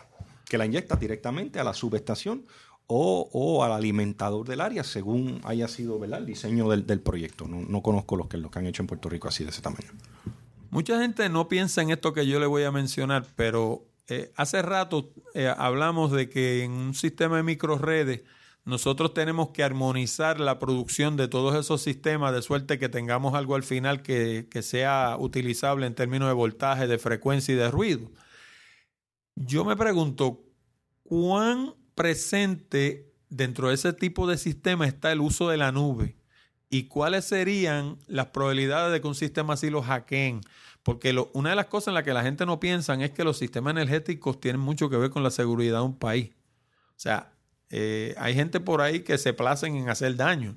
Y la pregunta es esa, o sea, ¿cuán saboteable es un sistema así que es altamente tecnológico vis a vis un sistema arcaico como el de la energía eléctrica que si tú quieres prender algo tienes que ir a subir un machete y eso no lo puedes hackear por la internet. O sea, ¿cuán, cuán, cuán frágil es este tipo de sistema ante los embates de un posible hacker? Yo, aquí estamos este, en un campo que eh, es, es muy fuera del campo que yo domino, en términos de cuán frágil puede ser de, de una intromisión este, maliciosa, ¿no? Por parte de alguien que quiera hacer daño. Eh, pero yo creo, Orlando, que eh, y yo creo que los sistemas de inteligencia, por ejemplo, en Estados Unidos lo dicen, eh, que una persona que tiene la intención de entrar a hacer daño a cualquier sistema que está en el Internet puede lograrlo, ¿verdad? Yo creo que esa es la, esa, yo creo que esa es la realidad. Sí, eso, de hecho, Yo creo- eso yo lo he, lo he hablado en el programa. O sea, que- no hay nada peor que un hacker con determinación. Exacto, exacto, exacto. Si alguien quiere hacer daño, puede entrar y hacer daño. Ahora bien, crear microredes que se controlan entre sí mediante eh, eh, eh, sistemas de control electrónicos, como pueden ser eh, eh, sistemas SCADA, como pueden ser sistemas de PCL, que son este programming, programming Control Logics, ese tipo de cosas pues no necesariamente tienen que estar en la red, no necesariamente tienen que estar en el cloud. Eso puede ser un control local de esos sistemas. Este, Un sistema pero- pero- cerrado. un sistema cerrado. Pero sí, es muy interesante. Yo creo que es algo que responsablemente tendríamos, tendríamos que mirar. Pero como te dije, acuérdate que el, gran beneficio de las microredes es que cuando se te va la red eléctrica centralizada, te queda ese remanente en ese espacio donde tú le puedes dar electricidad a esa área donde se desarrolló esa microred. Es que ya, por esa definición nada más, me parece que ya puede ser un sistema cerrado que se puede controlar desde ahí. No necesariamente tiene que ser controlable desde un centro en área central en San Juan eh, para determinar cómo se va a comportar la electricidad en adjuntas o en comerío, para decirlo de alguna manera. Eso trae otra pregunta, ahora que me traes eso. Y, y eso, eso me lo señaló mi esposa el otro día. Me dice, oye, ven acá, dentro de un sistema de microredes de eso, ¿cómo le cortan la luz al que no pague? Eso- y eso no, eso, eso es, eso es una, una, una maravillosa pregunta porque va a lo que te hablé anteriormente, Orlando, de que una microred comunitaria bien desarrollada, eh, su génesis parte desde unos acuerdos comunitarios, parte desde la gente que va a participar de ese nuevo sistema eléctrico, que van a determinar cuánto van a pagar por electricidad en ese sistema localizado, que van a determinar qué fuentes de generación van a usar, cuándo tienen que coger prestado y hacer emisiones de bono para dar mantenimiento o actualizar la tecnología. Es otro sistema. O sea, me estás decir- hablando de algo parecido a una junta de condómines. por, por- por su- por supuesto que sí, para tu sistema eléctrico o una microred comunitaria o, o regional, si lo queremos ver de una forma un poquito más grande. Eh, pero el punto es el siguiente, si tú has acordado todas esas cosas, quiere decir, mira, que te estás adueñando de ese sistema y lo que han demostrado en lugares donde se han desarrollado estas microredes es que hay menor morosidad porque son acuerdos que la gente tuvo, ¿sabes? Participó en la determinación de cómo iban a levantar y cómo iban a construir, cómo le van a dar mantenimiento y cuánto van a cobrar por la electricidad que se genera en esa microred. sea, la morosidad es menor. Tiene una, es como un híbrido entre una junta de condómines y una cooperativa, hasta cierto punto. Hasta cierto O sea, punto, Un modelo cooperativo. Seguro, seguro, seguro. De hecho, se contempla dentro de la, se contempla eh, dentro de la, eh, eh, del reglamento de la Comisión de Energía de Puerto Rico que uno de los modelos que se pueden usar para desarrollar las microredes en el país es el modelo cooperativista, donde cada persona que reciba electricidad de, ese, de esa microred comunitaria o regional es codueño es partícipe, es dueño, toma decisiones sobre el mantenimiento, el precio, la administración eh, y bueno, todo lo que tendrías que, que tomar decisiones. Y ahora digo yo, vamos a decir que tú haces una micro red, digamos, para alimentar 10 manzanas en una urbanización. ¿Cómo hacemos con el que no quiere comprar el beeper? Va a haber alguien que no quiere participar. ¿Cómo hacemos Seguro. con el que no quiere participar? Y esto del, del, del beeper es un ejemplo de los condominios. Que hay gente que de buenas a primeras hacen un acceso controlado y esta gente dice, no, pues es que yo aquí toda la vida he entrado gratis, yo no voy a comprar beeper nada, ustedes me tienen que dejar entrar. Sí, eh, ¿cómo hacemos con eso? Recuérdate que en la definición de la microred que te di al principio, es un sistema que está que, que puede ser autónomo, pero sigue estando referenciado a la Autoridad de Energía Eléctrica. O sea, sigue estando interconectado, ya sea en subestación o en alimentadores. Lo que se está generando en esa región se inyecta al sistema total. Así que tú nunca le quitas la conexión necesariamente a las personas que están allí de la electricidad que viene de la red. La estás complementando y la estás suplementando con el beneficio de que cuando se va a la Autoridad de Energía Eléctrica, pues ahí no se te va. Partimos de esa premisa. Esa es la definición. Bueno, pues cuando se vaya la Autoridad de Energía Eléctrica y el que no quiso, pues no Se quedó sin luz. Se quedó sin luz. O sea que básicamente para participar en una micro red lo que sería algún tipo de equipo que se le montaría a la casa que le permitiría funcionar de la micro red vis a vis funcional de la energía eléctrica. O Correcto. sea, sería un realambrado área por área, supongo, porque o sea, te- tendría que tener un alambrado alterno que alime- alimente energía a esas casas porque... No necesariamente, porque si tú, ti- tú tienes un switch en particular en la, en la subestación, cuando se va a la Autoridad de Energía Eléctrica y tú tienes una inyección de energía mediante un relevo en un, en un- en un feeder protection relay, por ejemplo, pues esa electricidad que está generando la microred va a, que, a esa región y va a esa área. Pero no tienes manera de determinar a qué casa sí, a qué casa no. Bueno, eso estoy seguro. O sea, dentro de se- ese escenario Ah, que tú ese- me acabas de sí. pintar, no tienes manera de determinar a qué casa sí, a qué casa no. No, si está en la región, está en la región. Tienes toda la, tienes toda la razón.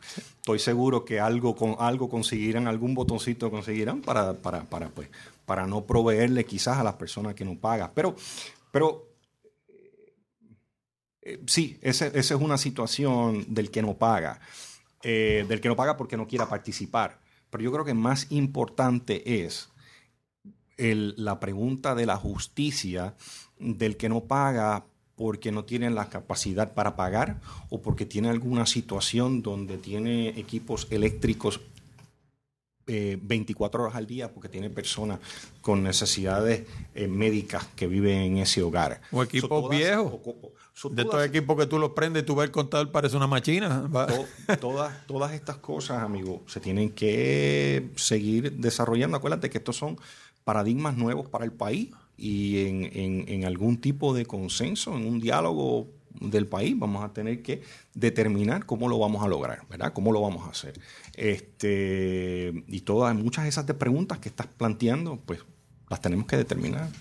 Tenemos que En determinar. términos de costos, si pudiéramos hacerle una tabla imaginaria, yo más o menos me imagino cómo quedaría, pero me gustaría que tú me lo confirmes. ¿Cómo quedarían, obviamente, energía eléctrica, el servicio regular que nosotros recibimos o algunos no reciben? eh, un sistema fotovoltaico que yo monte en mi casa y lo pague y cuando esté pago es mío y una red de una micro red en términos de costo para ese abonado cu- cuál le cuesta más cuál le cuesta menos Si tú a nivel individual, eh, cuando tú instalas un sistema fotovoltaico en tu casa eh, y lo miras a 25 años, que es la duración de las garantías de las placas fotovoltaicas, por ejemplo, te sale entre 6.5 a 7.5 centavos por kilovatio hora a 30 años. Compara eso con de 21 a 32 centavos, más o menos, que se ha pagado por el kilovatio hora que genera la Autoridad de Energía Eléctrica si tú miras los costos por kilovatio hora por los pasados 10 años. Estoy yendo a, a 10 años, ¿no? Y basado en eso tú puedes proyectar más o menos cuánto serían los próximos 25 considerando que hay que hacer una inversión importante para levantar el sistema y eso pues se tendrá que pagar. So, uno quizás pudiese hasta proyectar que el costo por kilovatio hora de la red va a subir. Eh, y también para trabajar con la situación de los bonos y la situación de, de- de- de la deuda que tiene. Así que... y para pagarle más- a Whitefish eh, para pagarle a Whitefish. Ya, ya, ya me imagino que a la señora Donahue todavía se le deben dos o tres pesos, me imagino. supongo Me supo- suponemos. Este, eh, eh, así que, así que eh, definitivamente un sistema fotovoltaico a largo plazo es más barato, aunque la inversión que tú tengas que hacer de un equipo pues puede tener ¿verdad? un costo en particular. A nivel de microredes es más excitante todavía. ¿Por qué? Chicos, porque las compras son en grupo. Pero es una So- compra so- en sí. Bueno, o sea, uno de los digamos, modelos- para que ustedes pongan una micro red, yo me tengo como quien dice que afiliar a ustedes y digamos, eh, asumamos que nos afiliamos 25, pues cada uno tiene que poner 10 mil pesos o 15 mil pesos, lo que sea.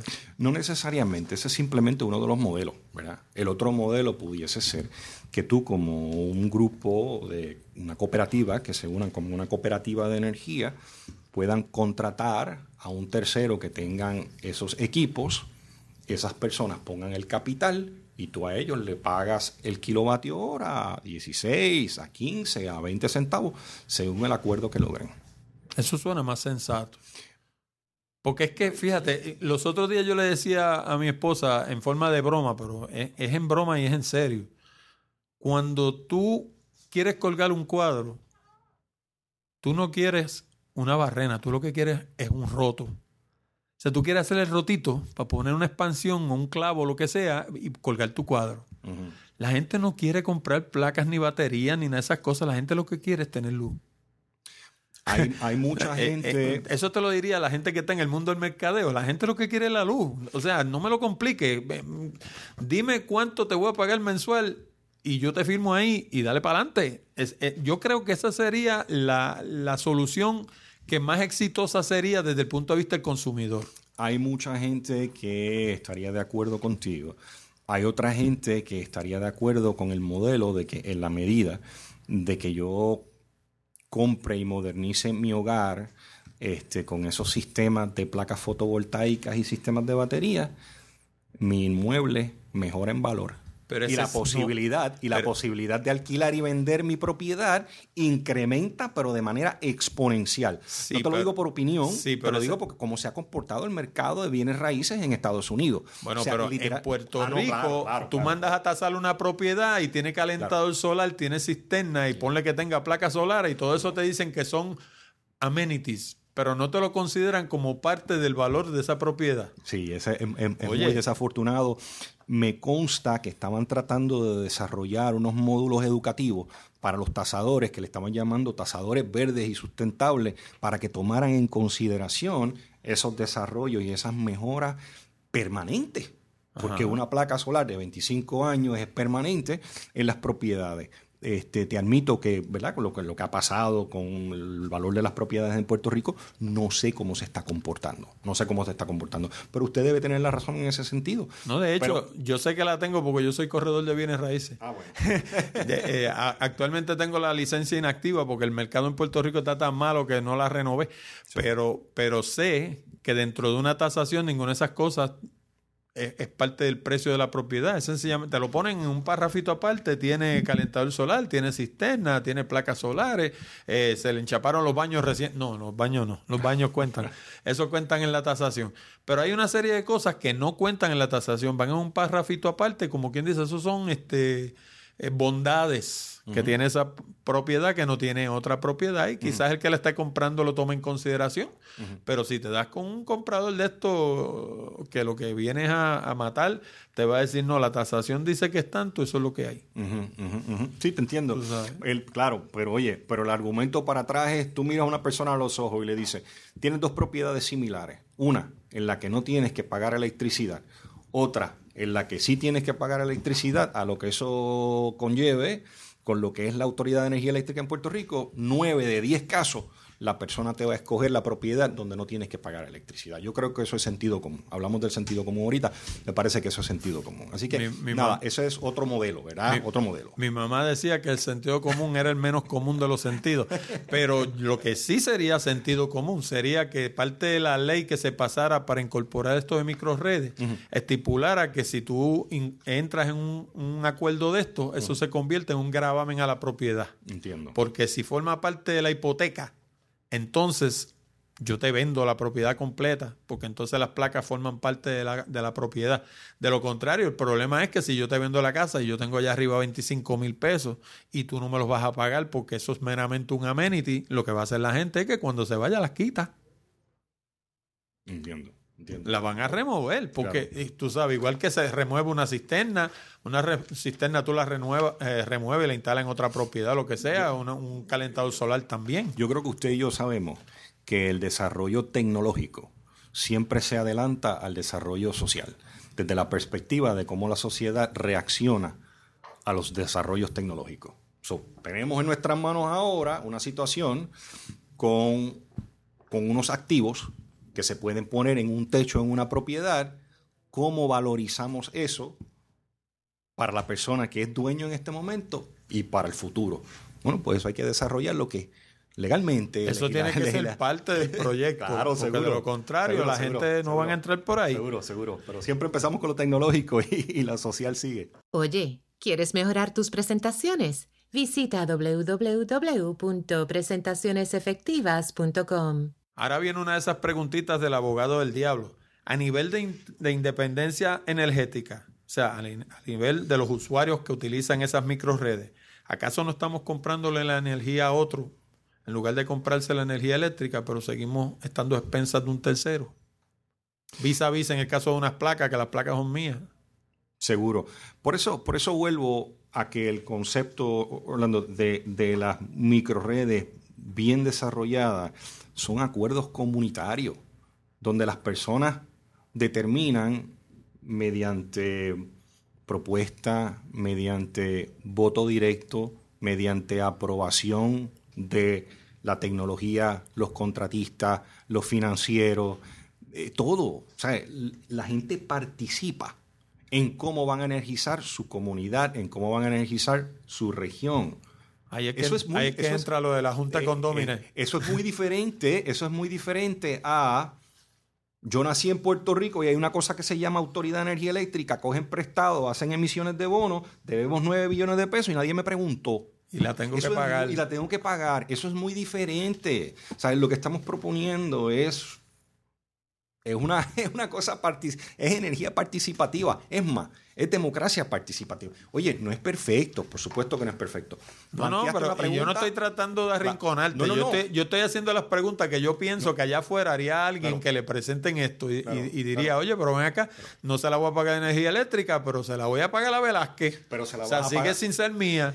pero, pero, pero se la vas a pagar a, pero se la vas a pagar a Velázquez, ponga que usemos el Velázquez o Energy Solutions Puerto Rico, pero es energía verde. Y es energía que no está contaminando el planeta. Y es energía que no está causando cambio climático. Y es energía que no está causando erosión de costa. ¿Ves? O sea, aquí hay, aquí hay un beneficio. Es energía que siendo desarrollos comunitarios o regionales están alimentando el hambre de los muchachitos que, se, que, que, que estudien ingeniería, que estudien trabajar con este tipo de sustentabilidad asumiendo que el gobierno abrazara un proyecto como este, una idea como esta, ¿de qué estamos hablando en Chavo? ¿De qué estamos hablando en tiempo? ¿Y de qué estamos hablando en trauma? O sea, eh, ¿cuán traumático desde el punto de vista técnico es cambiar de lo que tenemos a lo otro? ¿Y cuánto nos costaría? ¿Cuánto tiempo tardaría? O sea, eh, ¿podríamos decir que en cinco años Puerto Rico estaría en energía verde o estamos hablando de diez? O sea, cuán, cuán, cuán, tú sabes, cuán profunda es la cirugía. Te voy a contestar esa pregunta, te voy a contestar esa pregunta de la siguiente manera. Puerto Rico este, aprobó los primeros incentivos para fomentar el desarrollo de energía renovable en el 2010 mediante la Ley 83 de diversificación de fuentes de energía. De allá para acá han invertido, hemos invertido casi 200 millones de dólares para la, para la, para la instalación, desarrollo e instalación de quizás 9.000 techos en Puerto Rico, que nos lleva quizás a un 3% de toda la energía que se genera en Puerto Rico mediante fuentes renovables. Nada más. Lo que es excitante de las microredes es que un proyecto con ese tipo de inversión, similar a esa inversión que ya se ha hecho por los pasados 10 años, de repente en dos o tres proyectos regionales de energía renovable, ya podemos hacer un, brinco cuántico exponencial quizás a un 5%. Eh, eh, ¿Cuánto nos va a durar esto? ¿Cuánto va a tardar, perdóname, esta transición hacia la energía renovable? Primer paso, vamos a buscar dónde podemos conservar energía para no tener que generar, como hemos dicho anteriormente. Y segundo, y segundo, inmediatamente empezar a identificar cuáles son esas fuentes que te hablé anteriormente que están en desuso. Las represas hay 200 200 megavatios, 300 megavatios que están disponibles si reacondicionamos. Hay viento y hay huella ya de hormigón con de concreto a través de todo Puerto Rico. En vez de invertir 600 millones en una planta para quemar gas combustible, vamos a invertir ese dinero para instalar en techos y interconectarlos. Y esa es una manera que lo podemos hacer más rápido y subir de un 3% a un 20% en Siete años, cinco años. Es factible. No te ves convencido. Lo que pasa es que en Puerto Rico operan fuerzas que uno, que no necesariamente uno las ve, pero están ahí. y, y, por ejemplo, en Puerto Rico hay sectores que se oponen a todo lo que no sea gas y petróleo y que, eh, para decirlo en buen puertorriqueño, están ahí para cerrucharte el palo, como se dice en la calle. O sea, cuán a contrapelo va esto de lo que quiere hacer el gobierno, porque yo cojo el periódico, que de hecho ya no lo cojo el periódico, me entro a la internet y lo leo, porque ya en los periódicos uno no los ve, pero pero uno ve que están reconstruyendo lo mismo que había. Y uno dice, pero ¿en qué cabeza cabe? O sea, si demostró que está arcaico y que no funciona y que es frágil, ¿por qué estamos haciendo lo mismo? Eso es una. Lo otro, Puerto Rico está quebrado y tenemos una junta de control fiscal. ¿Cómo entra esto dentro de un escenario donde nosotros no aprobamos nuestras propias cosas? O sea, ¿cómo, a quién le vende, a quién primero hay que venderle esto y cómo se lo venderíamos? Mira, las microredes son democracia energética. ¿Sabes? Estamos facultando a una región, a una comunidad, para que se haga dueño de su sistema de generación de energía. ¿Qué, estamos haciendo? Oye, ya estamos creando eh, polos de independencia o autosuficiencia energética en diferentes áreas. Pero la es positivo para el país, desde la perspectiva de desarrollo económico inclusive. Por eso, pero eso tú lo puedes hacer a pesar del gobierno. O sea, tú puedes irte mañana, qué sé yo, a Country Club y decirle a la segunda extensión, yo voy a poner aquí una micro red ¿Ustedes están de acuerdo? Y si, y si todos los residentes de Country Club te dicen que sí, empezarla a construir. o tiene que aprobarte la energía eléctrica y el, y el Senado y la Cámara y el gobernador y sabe Dios quién más.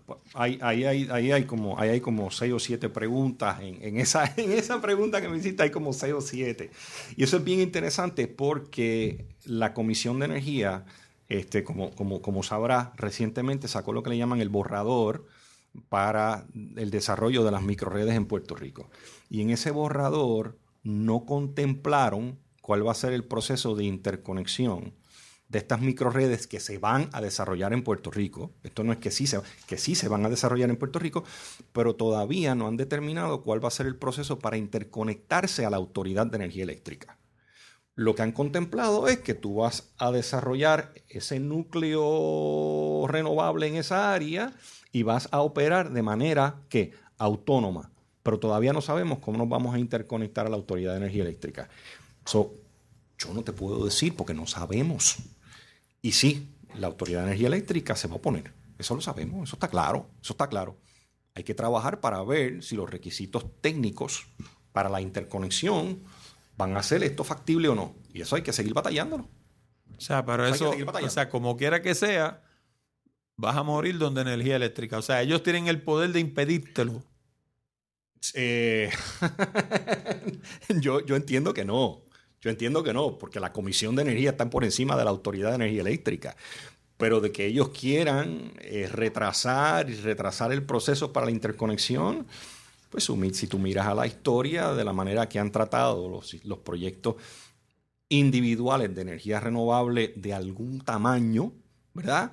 que los han tenido en espera de más de un año para la interconexión, ¿cómo te crees que se van a comportar cuando sea toda una región del barrio hondo, por ejemplo, de, Comerío? Que no va a tener electricidad por los próximos 18 meses. Por eso mismo, por ello, por eso mismo te hago la pregunta, porque mira, yo trabajé, por ejemplo, que no te lo comenté, yo trabajé 10 años en la Puerto Rico Telephone Company. Y cuando entré a trabajar a la Puerto Rico Telephone Company, se acababa de firmar una cosa que se llamaba el Carter Phone Decision. Y eso se, eso se aprobó por, la, por el Tribunal Supremo de los Estados Unidos. ¿Qué era el Carter Phone Decision? Era el que permitía lo que se conocía como la interconexión. Que tú pudieras comprarte un sistema de telefónico, desconectarte de, energía, de la telefónica, devolverle su cuadro, digamos, y decirle, yo voy a montar aquí un cuadro mío y los teléfonos son míos y todos son míos, y tú lo que me vas a poner es las líneas nada más. Eso antes no se podía y la telefónica no te lo permitía. Pero el caso llegó a la Corte Suprema. O sea, esto es una pelea que no es fácil, es una pelea cuesta arriba, porque el problema, como tú dices, que energía eléctrica te va a hacer ruchar el palo todo el tiempo, porque ellos llevan todas las de perder y ellos lo que están viendo amenazada es su existencia. Bueno, pero empezamos esta conversación hace varias preguntas atrás hablando de cómo la Autoridad de Energía Eléctrica podía participar y deberían poder identificar que las microredes son de beneficio para la autoridad también. Pero es que ahí estás pidiéndole al tigre que largue la raya. Pero es que es de beneficio. el problema, el tigre tiene la raya. Eh, eh, sí, sí, entiendo. Le estás pidiendo que largue la raya y el tigre no va a querer largar la raya.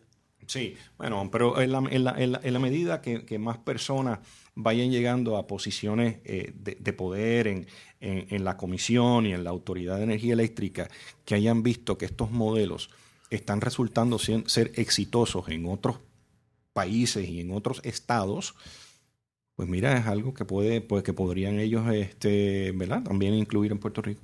Pregunto, ¿existe alguna ley que te obligue a ti a conectarte a energía eléctrica? No. O sea, si yo me desconecto 100% y pongo un sistema solar encima de mi casa, yo no me puedo obligar a comprarle la luz. Absolutamente. Porque e- eso sería como que tú me obligaras a comprar la ropa, qué sé yo, en penny. o sea, tú no me puedes obligar a mí a comprar O- nada. O que te obligue a usar un carro y no una bicicleta. Correcto. O que te obligue a comprar tomates en una tienda y no los puedas sembrar en tu terreno. Por favor. Ok, O en- que te obligue a usar la secadora y no puedas tender una línea. entonces, Obviamente, eso no es una claro. alternativa para la gente que impulsa los sistemas de microredes. Sí lo o sea, a nivel claro. de que cojo, digamos, estas 20 calles Claro. y le vendo el concepto Claro. de que te vas a quitar 100% energía eléctrica y la luz te la voy a poner yo. Claro, claro, claro. Lo, lo- lo- lo que pasa hablando es que, y sí, sí, por supuesto que eso se puede hacer, y lo han hecho. Y de hecho, así es como la India, por ejemplo, se está desarrollando y países y, y- y provincias en China se están desarrollando. ¿Por qué? Porque tú no puedes extender la red a cubrir todas esas áreas remotas. Y se está haciendo también en África. Muy bien, perfecto. Excepto que hay que reconocer, hay que reconocer que para tú tener una mejor calidad eléctrica en una microred, es bueno tener como referencia la que te produce la Autoridad de Energía Eléctrica, pero es un ganar-ganar, porque tú estás apoyando lo que, la electricidad que está llegando desde la Autoridad de Energía Eléctrica, porque no tiene que producir que en los momentos pico, pero a la vez esa microred se está beneficiando de una mejor calidad de, electricidad para suplir la necesidad de esos, de, de esos hogares, ¿no? Por eso es que es más complicado. Si tú vas a hacer una microred independiente o autónoma, entonces tú tienes que proveer todos los controles para que la energía que se genera y se distribuya a todos sus usuarios sea de la misma calidad. Y eso se refleja más- en costos. Eso es más caro. Eso es más caro. Es la realidad. No, eso, no, eso no hay duda. Eso hay que admitirlo. Hay que ser responsable. ¿Qué puede hacer un ciudadano para ayudar a impulsar este tipo de causas? Ahora mismo la Comisión de Energía está en un, en un periodo de aprobar lo que es este, el reglamento para el, el desarrollo de estas microredes.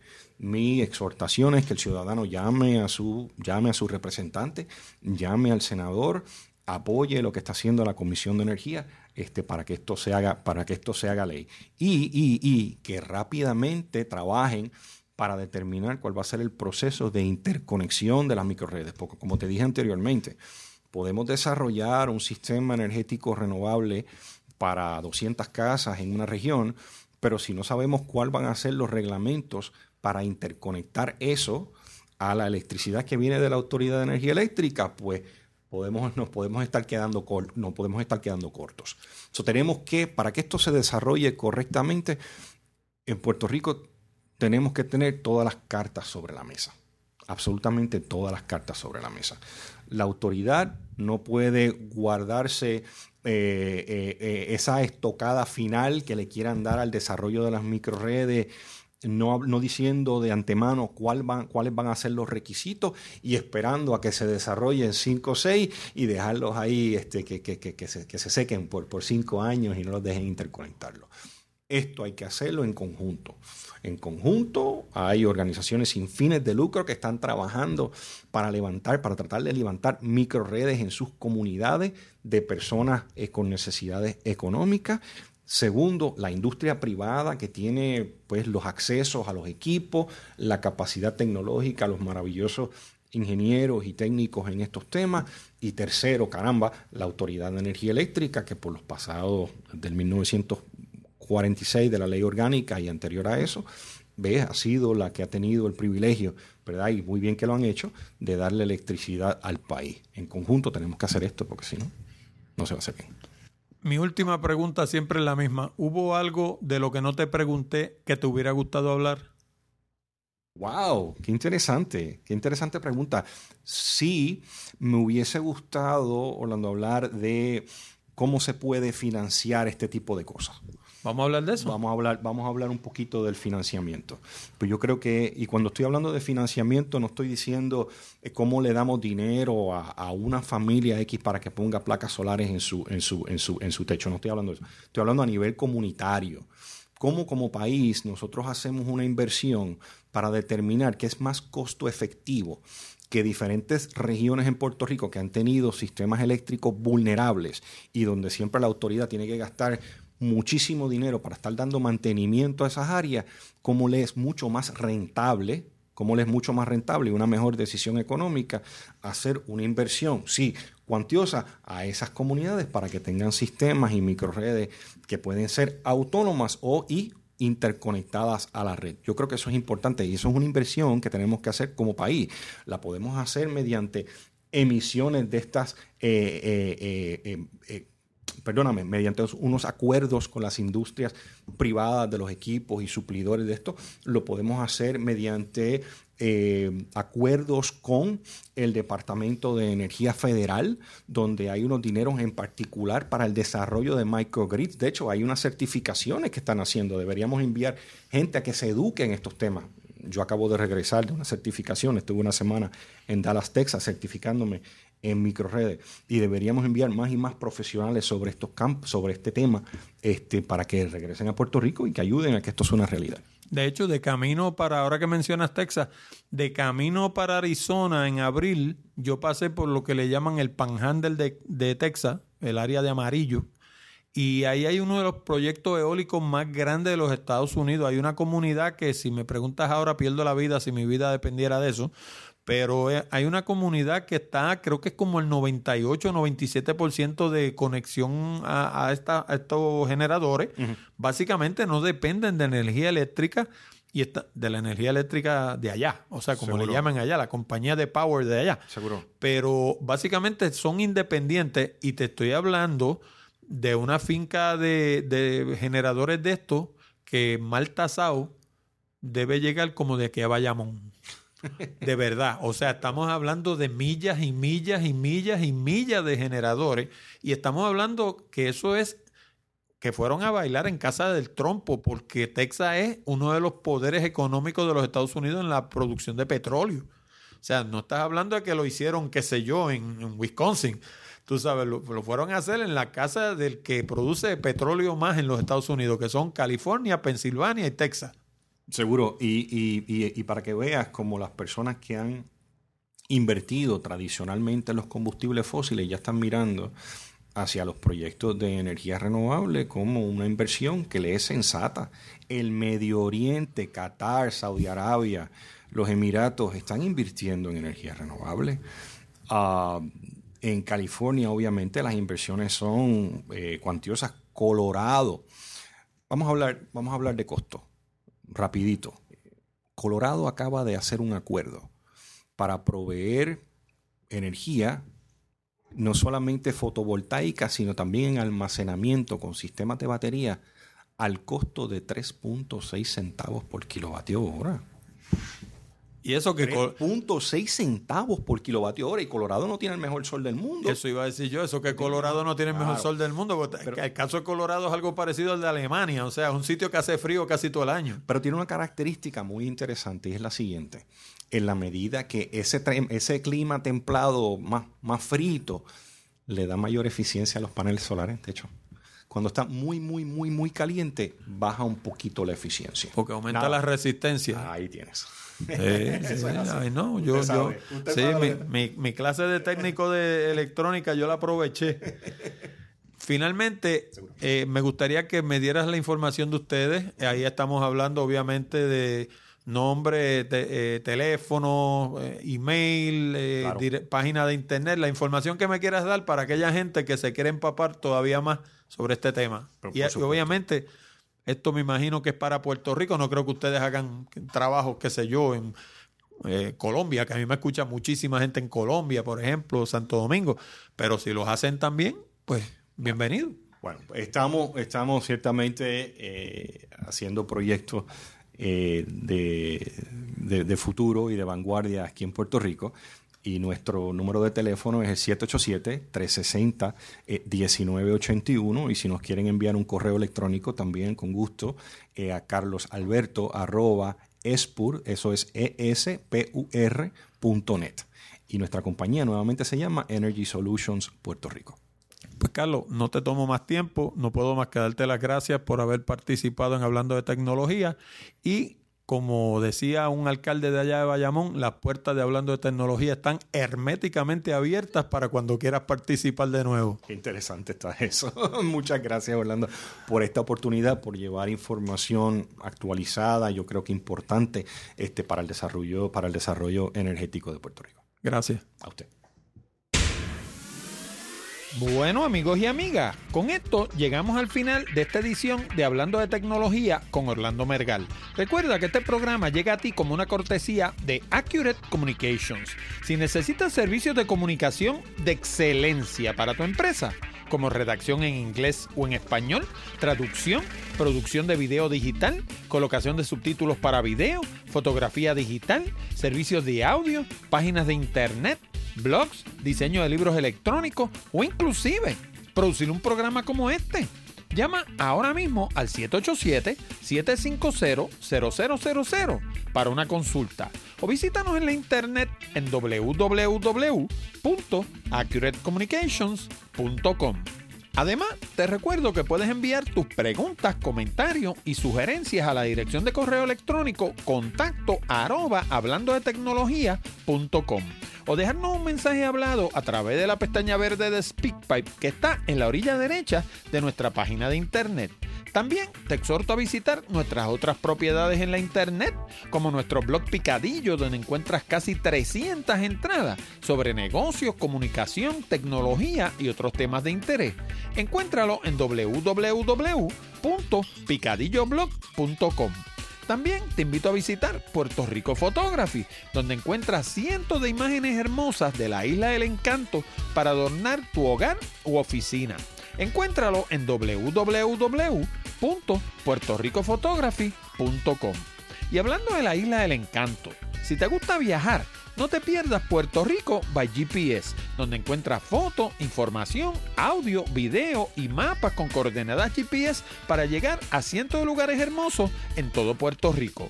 Encuéntralo en www.puertoricobygps.com. Te habló Orlando Mergal. Con esto me despido hasta la próxima semana cuando discutiremos más temas interesantes del mundo de la tecnología. Hasta la próxima, amigos.